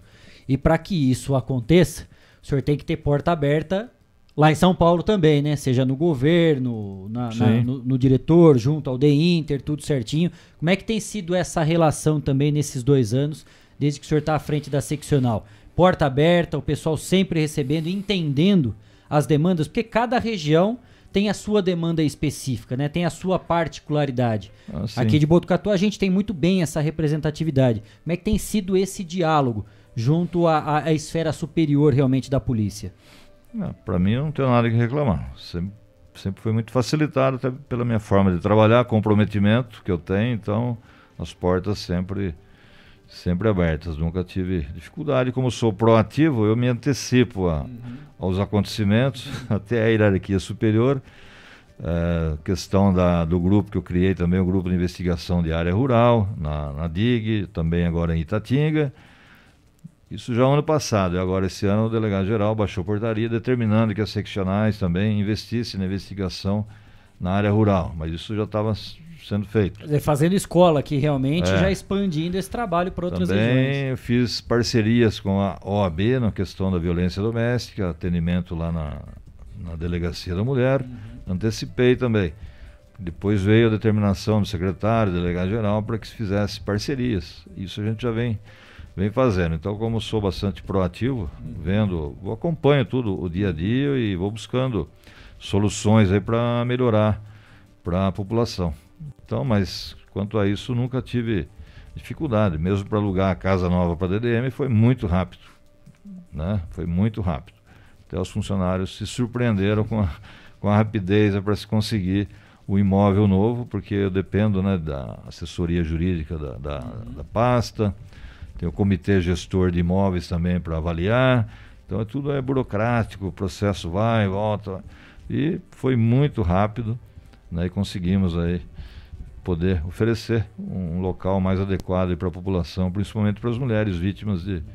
Porque nessa casa atual estavam mais expostas, é uma garagem, então as pessoas vê lá aquelas mulheres ali na garagem, sabem que é questão de violência doméstica, então eh, tira um pouco da dignidade e a gente não quer isso. A gente quer preservar a imagem da- das mulheres que já foram vítimas dentro de casa, ainda ter ser vítima numa delegacia de polícia por um atendimento inadequado, né, isso eu não aceito. Então, eu quero, preocupado com elas, busquei aí uma casa melhor, né, para que possa oferecer um atendimento melhor, mais digno, né, para as mulheres, para as crianças, adolescentes, enfim. Então, a minha proatividade me ajuda muito em conseguir recursos e ter as portas abertas aí para perante a administração e, e conseguir aí oferecer tudo de bom para para as nossas unidades policiais e policiais civis para poder, poderem prestar um, um bom atendimento.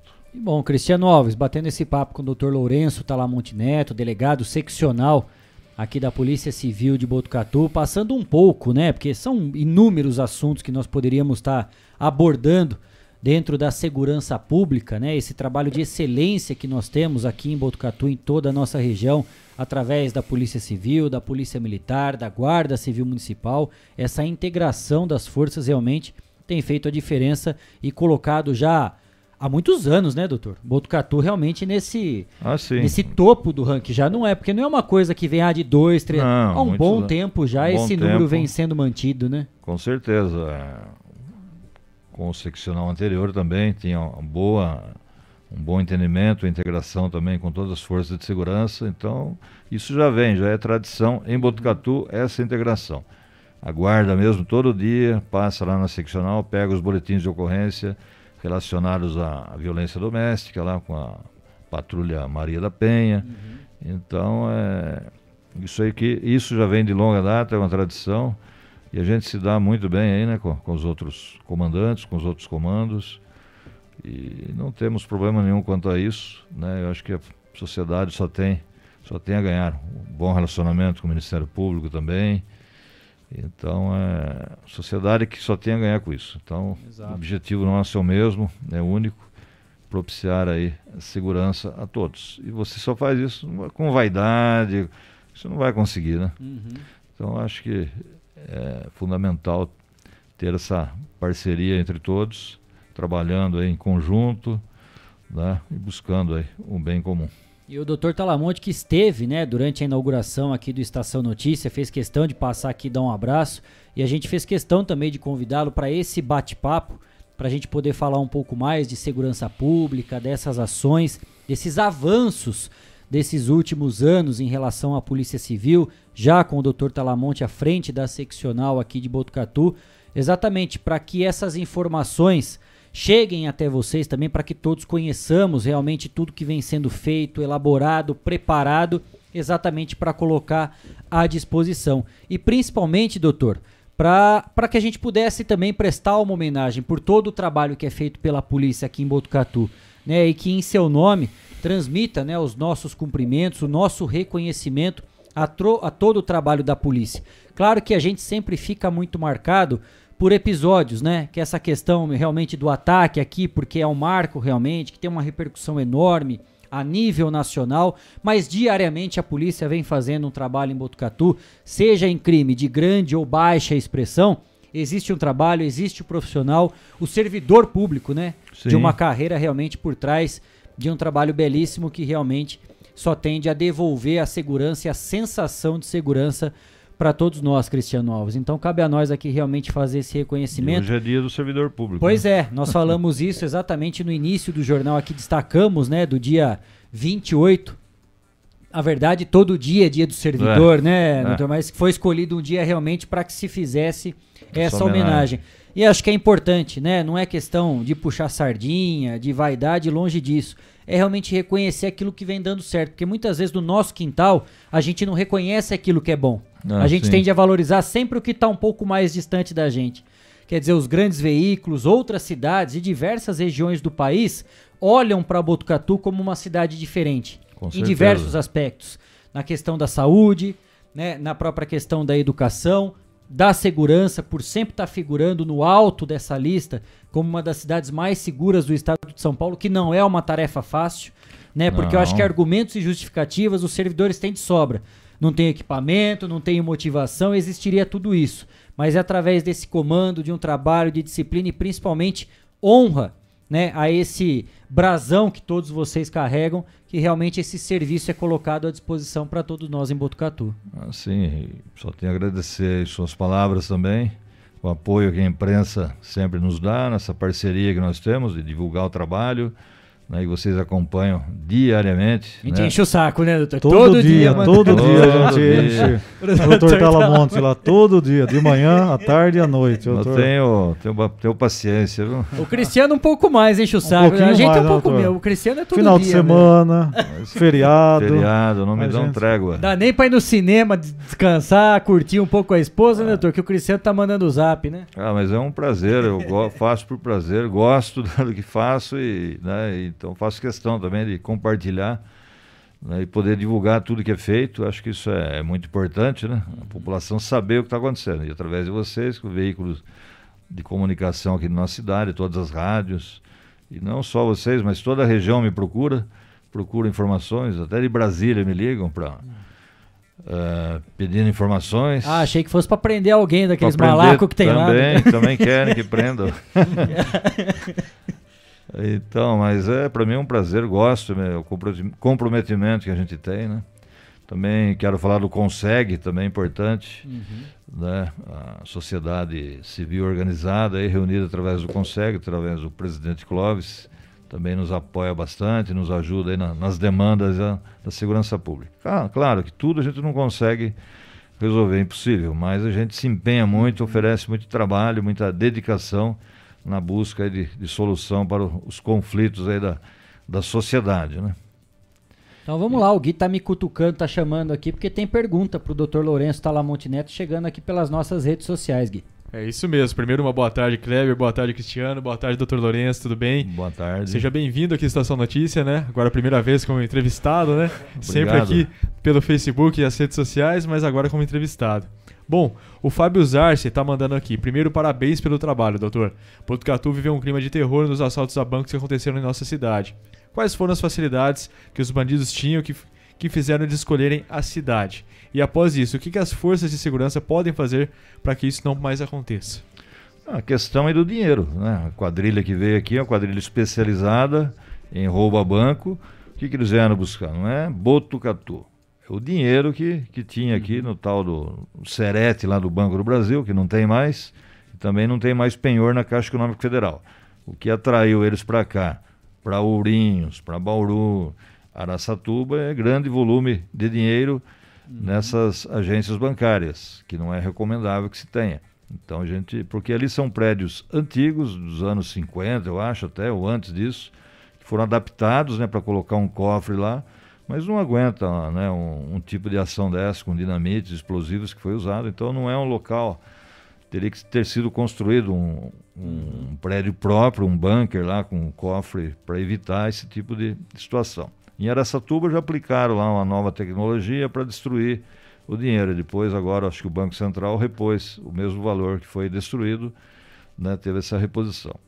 Então, é, o que vieram buscar foi dinheiro.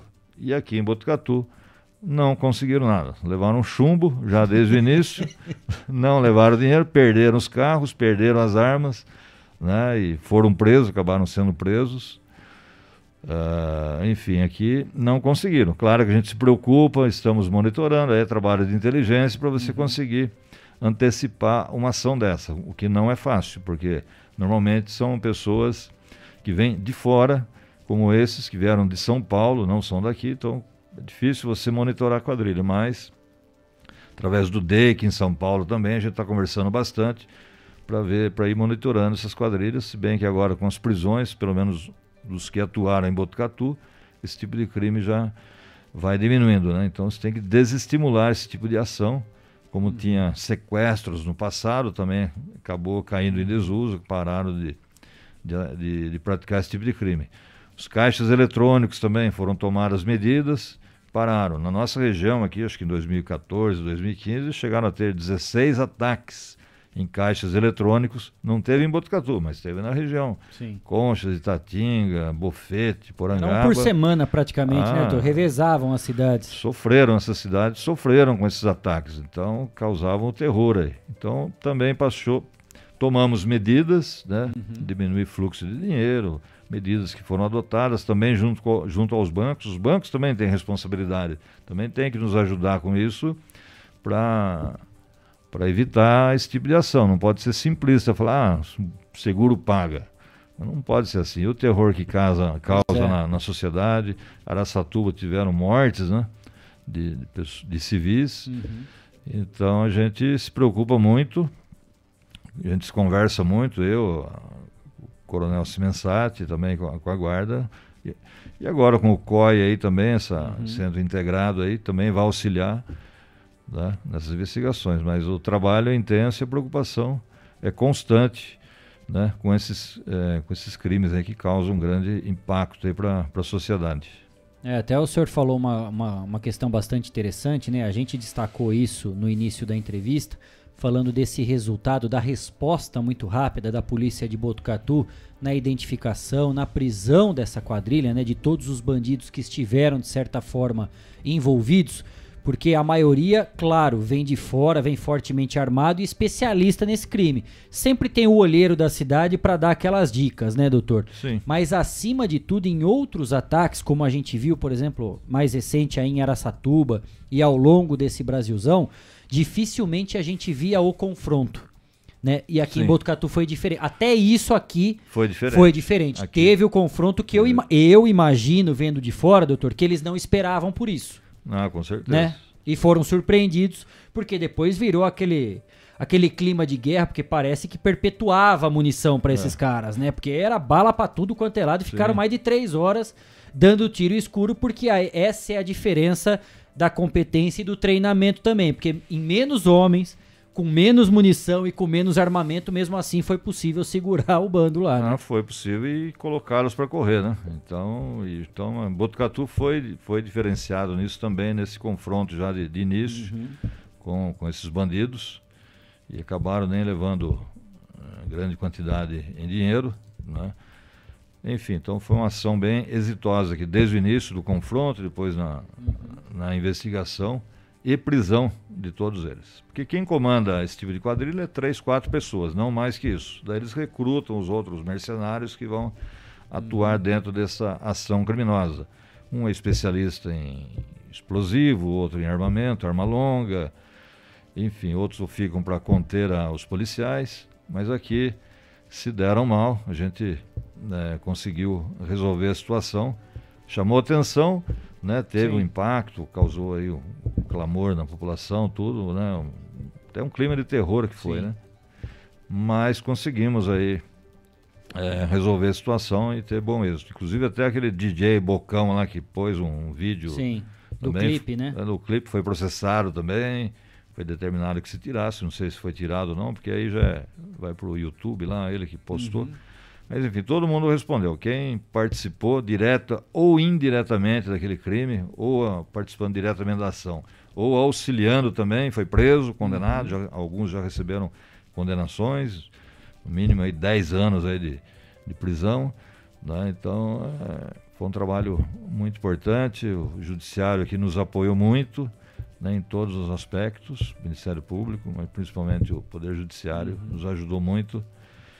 É, cada um cumprindo o seu papel, né? Sim. Então, e nosso trabalho tem credibilidade, confiança, então, e a gente consegue, conseguiu com isso é, poder efetivamente né, cumprir nosso papel aí, no caso da Polícia Civil, conseguir aí as prisões e né, e, e, prender efetivamente toda essa quadrilha.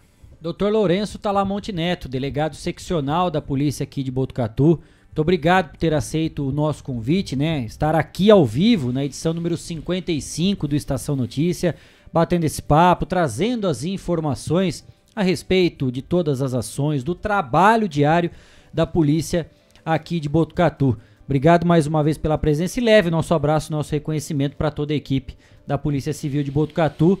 Estação Notícia sempre com os microfones abertos, doutor, assim como o nosso site 14 News à disposição sempre para contribuir da polícia com a divulgação das informações. Eu que agradeço a oportunidade, conto sempre com a gente, com a Polícia Civil, né, com as informações diárias aí.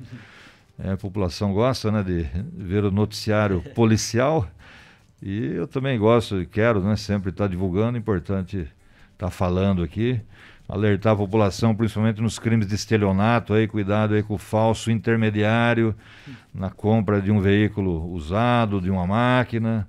Uma vítima essa semana me procurou, 80 mil reais de prejuízo. Nossa. Então tomar muito cuidado aí com internet. O Pix agora, né, Pix, doutor? Também que estelionatários. Então tomar muito cuidado. Agora a modalidade nova é o falso intermediário. As pessoas procuram, às vezes, um preço mais baixo aí na compra de um carro mas acaba sendo lesado aí. É falso boleto, então é uma série de. Milagre não tem, né, doutor? Não tem, não tem, então todo cuidado é pouco. Se tiver dúvida, procura a gente antes, não depois que, que sofre prejuízo. Aí vem, né? procura, fala, mas por que você não veio pegar essa informação antes, né? Aí eu te dou toda essa informação e você vê com quem que você estava lidando, né? O golpista aí. Aí você evitaria esse, esse prejuízo grande. Então, Pode procurar, me procurar no meu gabinete lá, a gente pesquisa, orienta, vê se realmente aquela pessoa que está transacionando ali uhum. não é um, um estelionatário, está querendo obter vantagem ilícita. Até então, porque é o tal do 171, enquanto a gente está batendo esse papo, tem algum vagabundo pensando em como aplicar golpe, né, doutor? Exatamente. É o que está dando mais dinheiro do que roubar banco, né? Porque é, é impressionante. Ó. Dessa uhum. vítima, 80 mil reais. Levou, comprou uma máquina, também valia 140, comprou por 80 é milagre. É milagre, é um negócio da China, é o que deu. então, pergunta, consulta a gente, pode me procurar no gabinete lá, qualquer hora, eu trabalho, estou lá todo dia, de segunda a sexta. Uhum. Pode entrar em contato que a gente orienta, pesquisa, para evitar. Porque depois que cai, esse dinheiro é pulverizado nessas contas aí de, de laranjas, uhum. né? Então aí não, não consegue. Você pode até apurar a autoria, descobrir e tal, mas é, o dinheiro que é bom mesmo Já foi. já foi, dificilmente vai, vai ser recuperado. Então a gente alerta aí a população para que não caiam em golpes. Né? Cuidado, muito cuidado com a internet, os sites que acessam, né? as amizades, Facebook. Vê lá com quem está se relacionando, porque depois o prejuízo é grande. As dicas sempre estão à disposição, as orientações, né, doutor? Cabe a gente também assimilar, filtrar tudo isso e colocar em prática realmente. Com certeza. Obrigado mais uma vez, doutor. Conte sempre com a gente aqui, viu? Eu que agradeço. Obrigado. 5 e 50 mais um intervalo aqui no Estação Notícia. Na volta tem mais informação, não saia daí, a gente volta já já. Estamos apresentando. Estamos apresentando. Estação Notícia, o jornal da sua tarde.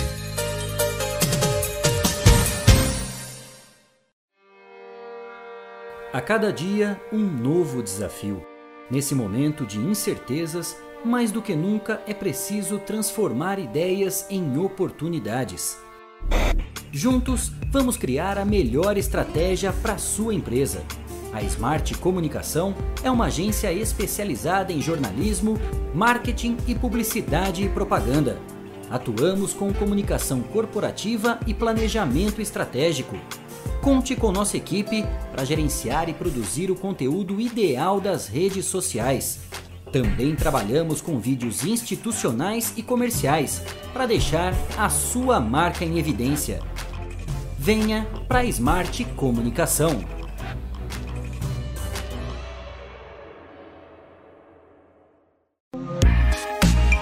Esteticar. Seu carro merece ficar como novo. 22 anos atendendo Botucatu e região com uma equipe especializada e garantindo sempre o melhor serviço.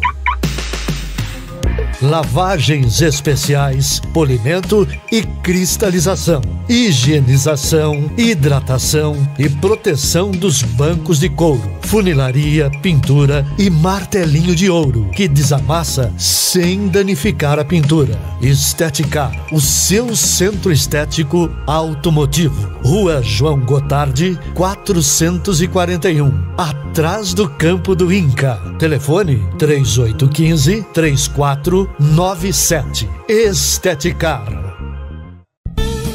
Fogasa Botucatu, uma ótima opção para você terminar muito bem o seu dia. De quarta a domingo, servindo os melhores lanches, pastéis e aquela porção especial de dar água na boca. Experimente também nossa deliciosa Fogasa. São vários sabores à sua escolha. Venha conhecer. Estamos em frente à rotatória da rodovia Gastão da Alfarra. Ou, se preferir, peça pelo delivery 98 803 5218. Fogasa Botucatu.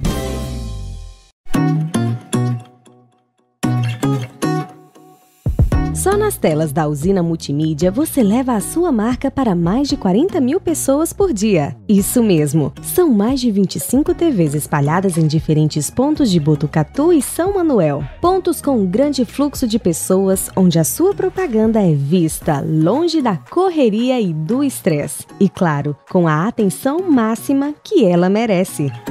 Academias, clubes, salões de beleza elevadores, restaurantes e muito mais. Usina Multimídia, a maior rede de TVs indoor do Centro-Oeste Paulista. Anuncie!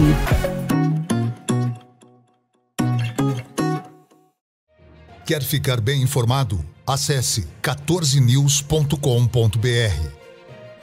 Fique por dentro das principais notícias e acompanhe o que é destaque em Botucatu e região. Agência 14 News. A informação começa aqui. Voltamos a apresentar Estação Notícia, o jornal da sua tarde.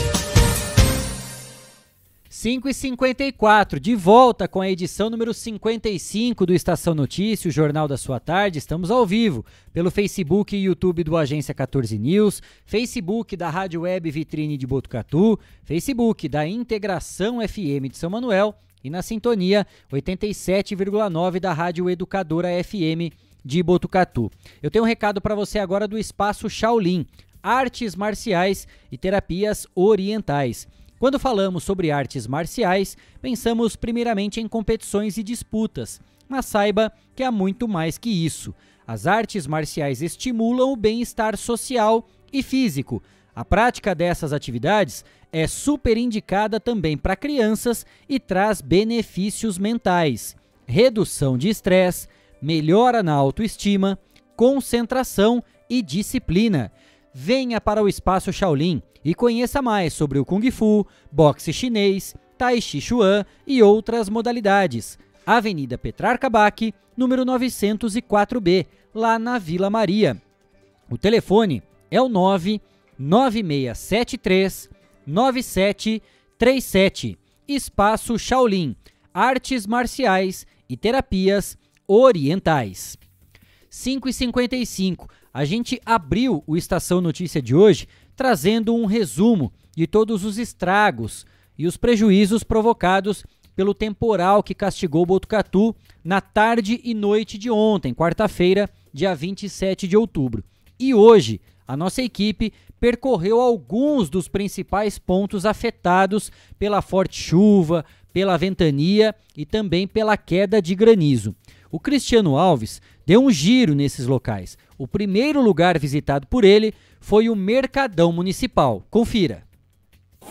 Muito bem, nossa reportagem está agora no Mercadão para mostrar como que ficou a situação após as fortes chuvas, que a gente viu alguns vídeos que, por exemplo, esse setor mostrava realmente esse setor muito sujo. E a gente vai dar uma percorrida aqui no Mercadão para saber como que ficou realmente a situação. Agora já está tudo em ordem. O pessoal está limpando aqui ainda ó, esta, esse mercado que existe aqui. E aqui ainda alguns, alguns pontos que o pessoal deixou tudo para cima ainda. Aqui também a limpeza sendo realizada, aqui uma casa né, também é, especializada. Né? O pessoal aqui também já limpou o local.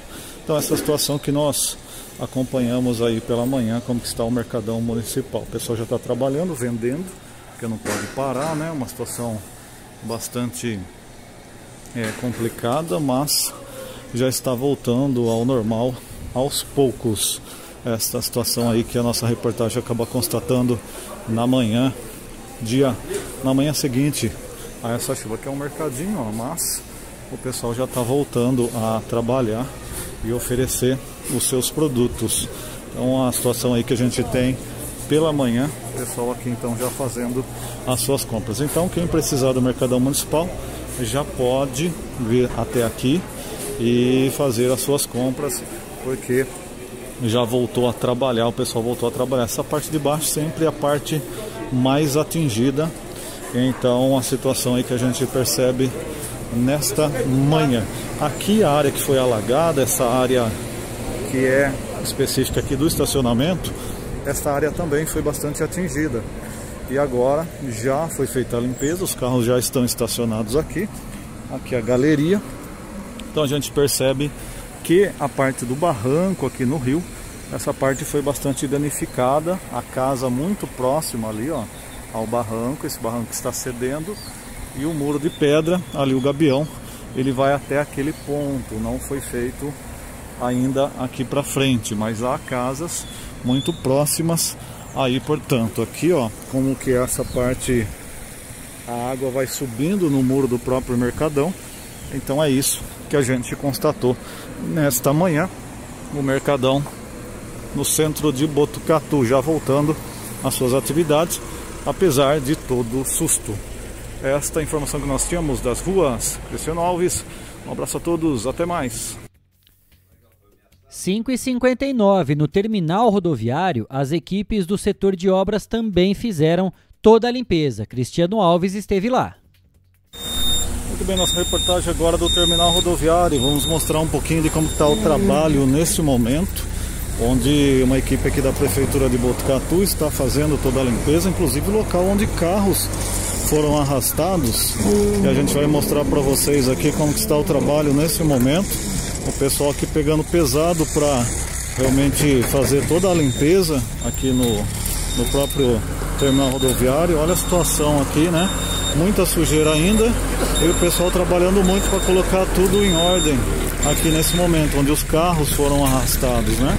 Então aqui o pessoal tirando máquinas, tirando toda a sujeira e os ônibus já estão circulando por aqui. Então apesar de todo, todo alagamento, os ônibus já estão conseguindo é, transitar por aqui e inclusive temos o pessoal aí realmente trabalhando, né? Então a gente vai continuar acompanhando, né, toda a situação, o trabalho aqui do pessoal da prefeitura para fazer caminhões e caminhões de sujeira saindo aqui do local. Imagens mostraram, né, toda a situação por aqui, onde o pessoal estava realmente é, desesperado por conta de muita sujeira.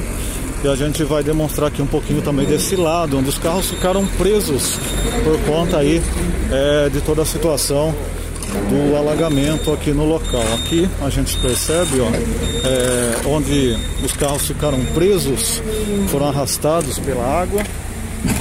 Como que está a situação de momento? Os veículos foram retirados, mas as equipes continuam trabalhando aqui nesse ponto. Há muita sujeira ainda, mas é um trabalho que não é resolvido, vamos dizer assim, em poucos minutos, né?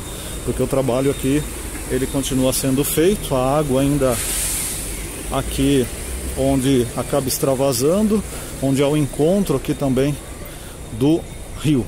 Então aqui alguns galhos também que caíram, o trabalho sendo executado aqui pela prefeitura de Botucatu. Lembrando então que o terminal ele está funcionando já, os ônibus conseguem adentrar aqui. A gente viu também o pessoal fazendo a limpeza da parte da creche. As crianças tiveram que ser retiradas às pressas. Aqui também uma placa que caiu, uma placa de sinalização que foi arrancada com a força da água e do vento também aqui no local, ou algum veículo que acabou sendo arrastado e bateu nessa placa. Então aqui onde os rios se encontram. E aí acaba virando uma piscina. Hoje, inclusive, o prefeito estava dando uma entrevista falando que possivelmente já pensa em até uma possibilidade. Agora temos uma reportagem num trecho do Ribeirão Lavapés, lá no início da rua Visconde do Rio Branco. Cristiano Alves foi lá conferir também os trabalhos.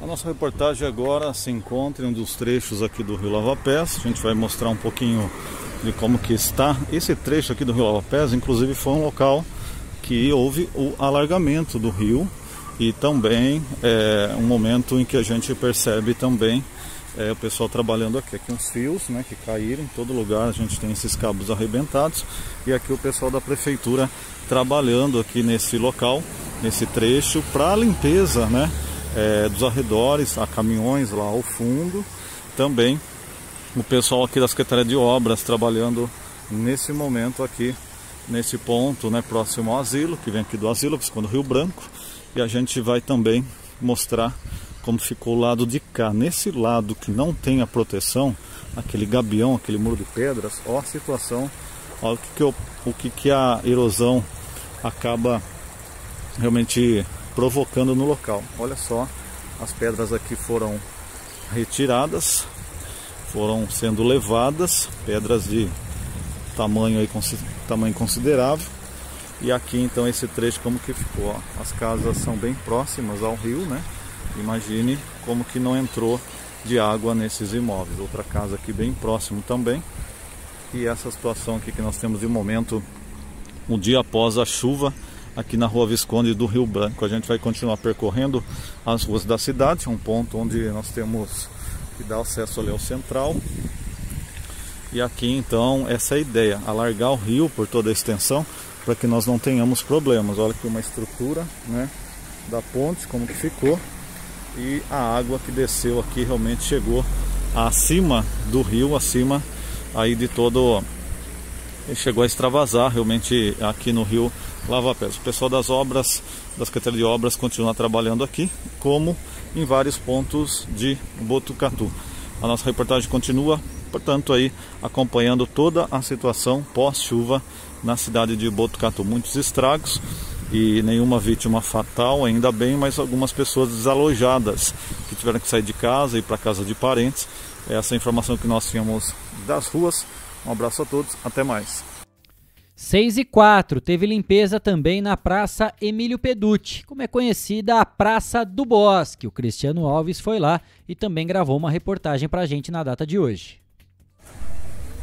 Muito bem, nós estamos agora na Praça Emílio Peducci, Praça do Bosque, onde há também uma força-tarefa para a limpeza do local, vários funcionários aqui trabalhando.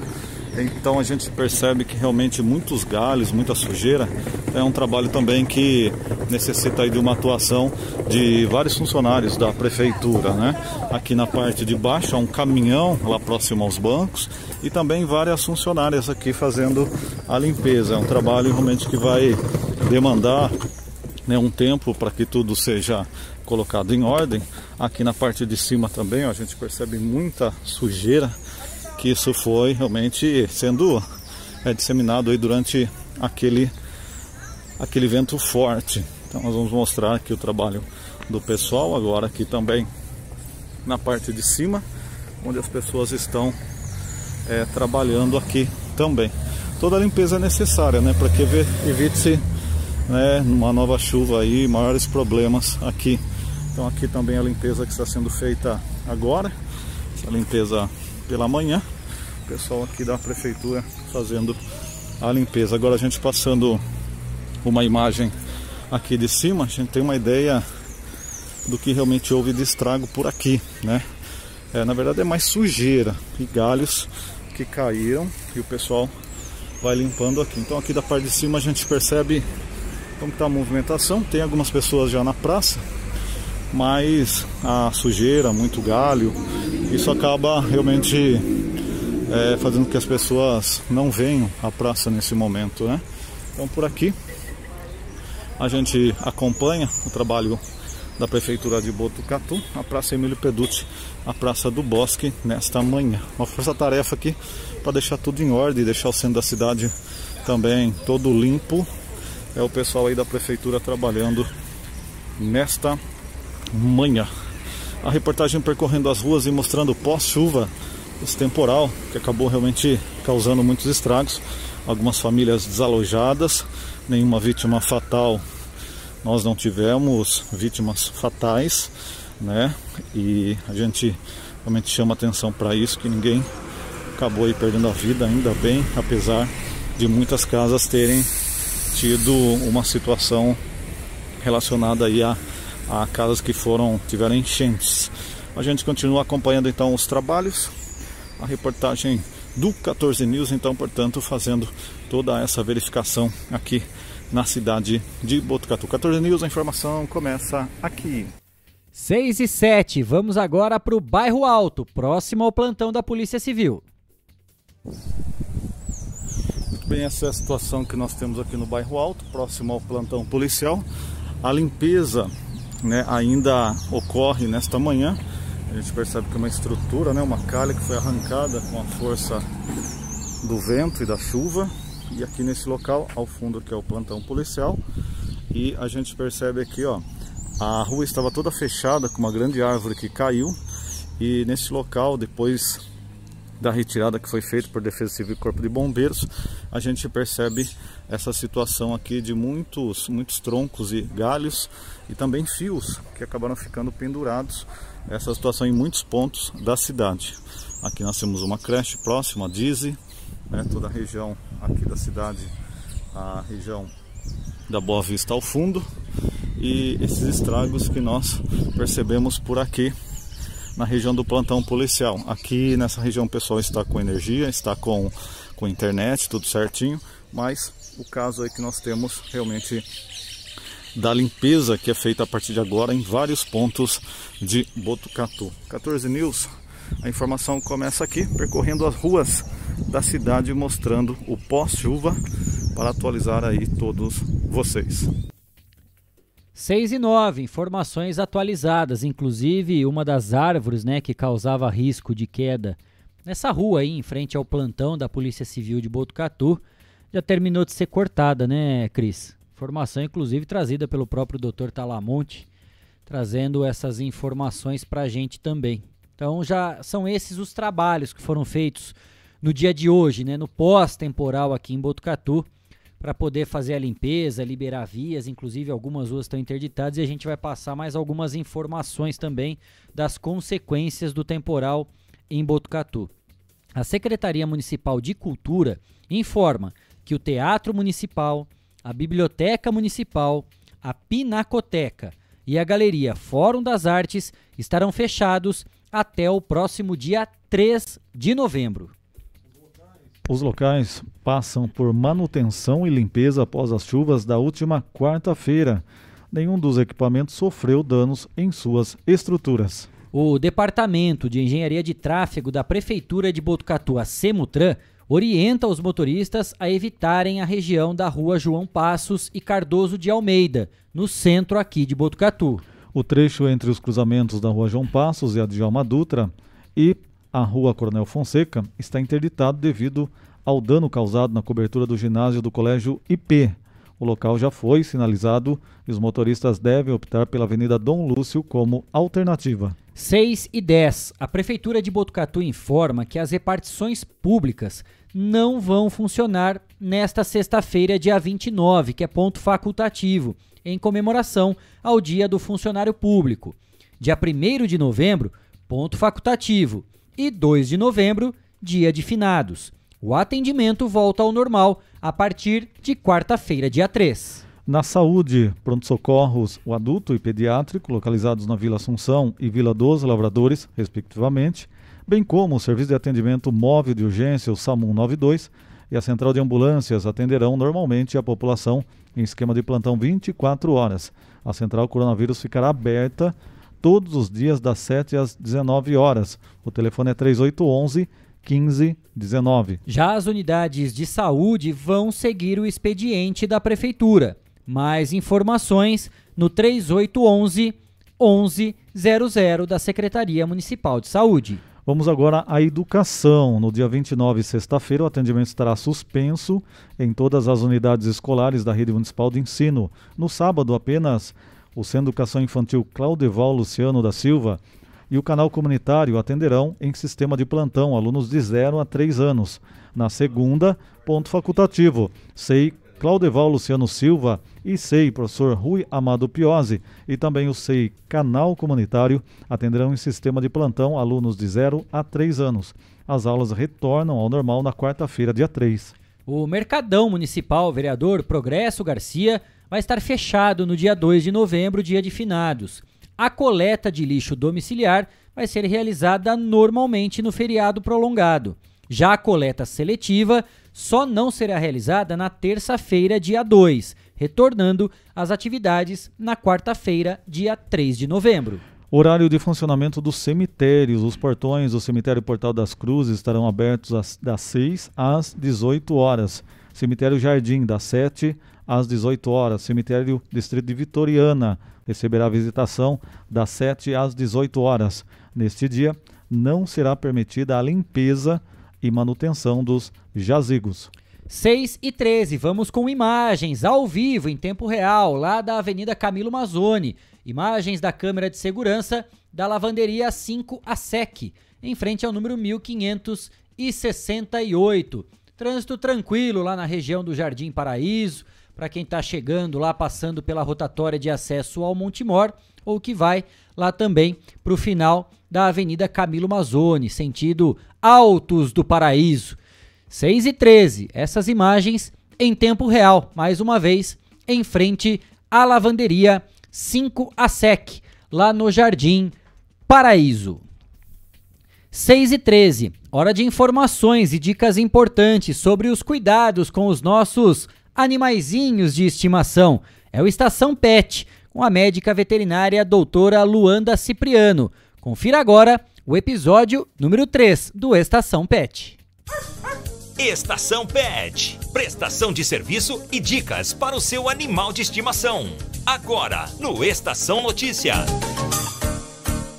Olá, pessoal, tudo bem com vocês?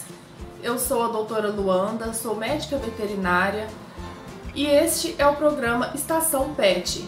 No vídeo de hoje nós vamos retomar o assunto que nós falamos no vídeo anterior a respeito da posse responsável. Hoje eu vou estar explicando de maneira mais detalhada alguns itens desse, dessa listinha do que você precisa para ter uma posse responsável do seu animal e poder oferecer para ele tudo que é necessário para ele ter uma qualidade de vida.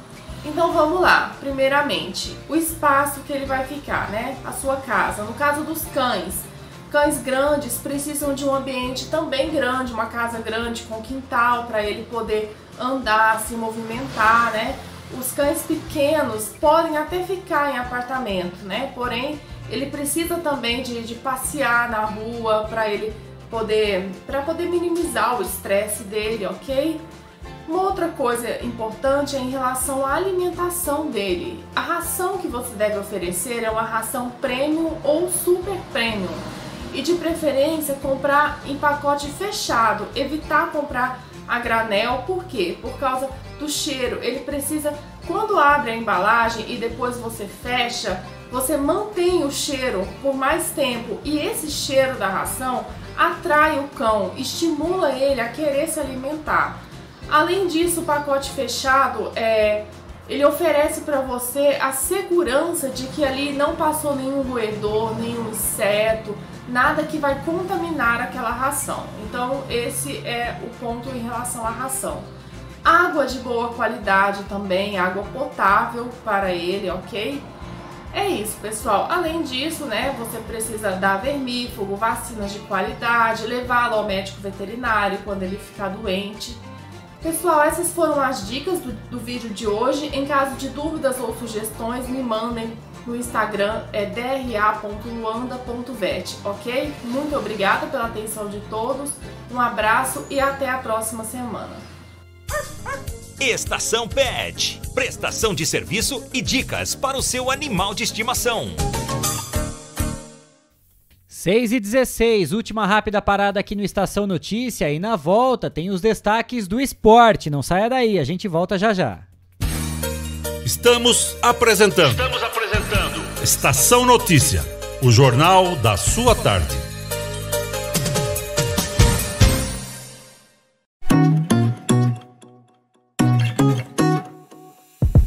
Nas telas da usina multimídia você leva a sua marca para mais de 40 mil pessoas por dia. Isso mesmo, são mais de 25 TVs espalhadas em diferentes pontos de Botucatu e São Manuel. Pontos com um grande fluxo de pessoas onde a sua propaganda é vista, longe da correria e do estresse. E claro, com a atenção máxima que ela merece. Academias, clubes, salões de beleza elevadores, restaurantes e muito mais. Usina Multimídia, a maior rede de TVs indoor do Centro-Oeste Paulista. Anuncie!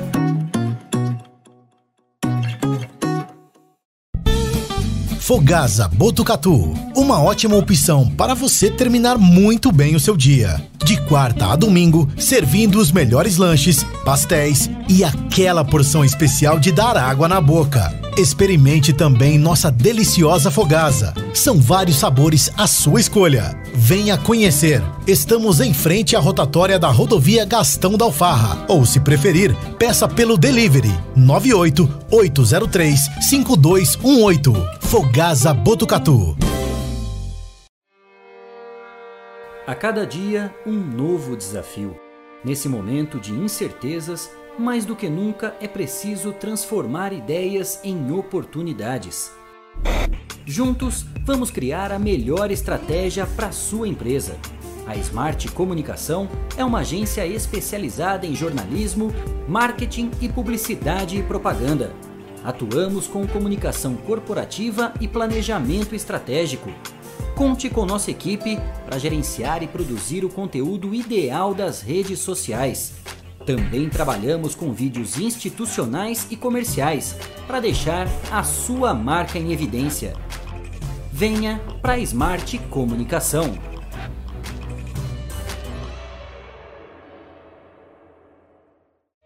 Quer ficar bem informado? Acesse 14news.com.br. Fique por dentro das principais notícias e acompanhe o que é destaque em Botucatu e região. Agência 14 News. A informação começa aqui. Esteticar. Seu carro merece ficar como novo. 22 anos atendendo Botucatu e região com uma equipe especializada e garantindo sempre o melhor serviço lavagens especiais, polimento e cristalização, higienização, hidratação e proteção dos bancos de couro, funilaria, pintura e martelinho de ouro que desamassa sem danificar a pintura. Esteticar, o seu centro estético automotivo. Rua João Gotardi, 441, atrás do campo do Inca. Telefone 3815 3497. Esteticar. Voltamos a apresentar Estação Notícia, o jornal da sua tarde. Jogos da rodada, resultados. Fique ligado no que é destaque. Olha o cruzamento perigoso, entrou, bateu. É hora do esporte, no Estação Notícia. Oferecimento: Espaço Shaolin, Artes Marciais e Terapias Orientais. Avenida Petar Kabak, 904B, na Vila Maria. Fone 99673 9737.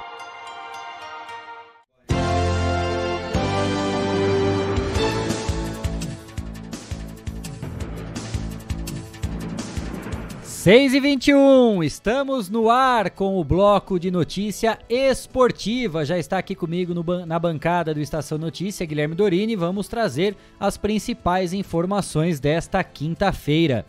E a gente começa falando de futsal, porque hoje tem jogo pela Liga Paulista. Daqui a pouquinho, às sete da noite, Botucatu recebe o futsal Bauru FIB. Esse confronto estava marcado para ontem e precisou ser adiado. É, a partida terá presença de público com lotação reduzida e será realizada no Complexo Esportivo Mário Covas Júnior, na quadra ao lado do ginásio municipal. E toda a nossa torcida aqui pro futsal de Botucatu conquistar mais três pontos importantes pela Liga Paulista e subir ainda mais na tabela de classificação. Sem dúvida, Kleber. 6 e 21. Vamos falar agora de Campeonato Brasileiro, porque ontem tivemos dois jogos disputados, jogos esses que foram adiados pela 23ª rodada da competição. Cleiton Santos chegou sorridente hoje, Ah. alegre, ó, sorriso de orelha a orelha. Até, até dormiu mais tranquilo, né? Pois é, porque o Santos dele venceu o Fluminense jogando na Vila Belmiro por 2 a Ô, 0. louco, goleada? Ô, Com louco. o Fábio Carilli, você ganhar por Goleada. 2 a 0 hein, Cleiton? É Resultado goleada. histórico. E tivemos mais um jogo ontem também, Gui. Tivemos sim, Bahia e Ceará empataram 1 a 1 E mais uma vez o Gilberto marcando gol, artilheiro do. Campeonato Brasileiro. E ontem também tivemos jogos de volta das semifinais da Copa do Brasil. O Flamengo foi atropelado em pleno Maracanã pelo Atlético Paranaense. Não tomou conhecimento e ainda no primeiro tempo o Furacão já vencia por 2 a 0 com dois gols do Nicão, um de pênalti e outro numa falha do Diego Alves, o goleiro do Flamengo. O jogo de ida havia sido 2 a 2 na semana passada.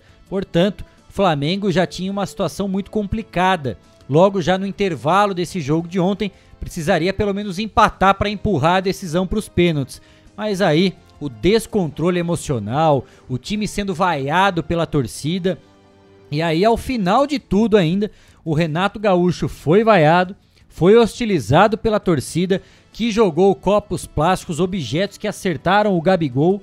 E aí, no vestiário, Renato Gaúcho entregou o cargo, mas a diretoria não aceitou o pedido de demissão do treinador do Flamengo. E ontem também teve o outro jogo da volta da semifinal da Copa do Brasil, Gui. É isso mesmo. O Atlético Mineiro que já tinha vencido por 4 a 0 foi para foi lá em Fortaleza e acabou vencendo o Fortaleza também 2 a 1. Um placar magro, né? Mas em comparado com o agregado, foi aí um placar de 6 a 1 pro Atlético Mineiro. O Atlético Mineiro para mim favorito para a final da Copa do Brasil, para ser campeão da Copa do Brasil. Teremos Atlético Mineiro e Atlético pa- duelo dos Atléticos, É. Atlético Mineiro e Atlético Paranaense se enfrentando na final da Copa do Brasil. A gente falou também a respeito dessa vitória do Santos pelo jogo adiado né, válido pela 23ª rodada da competição. Vitória essa importantíssima porque tira, pelo menos nesse momento, o Santos da zona do rebaixamento do Campeonato Brasileiro.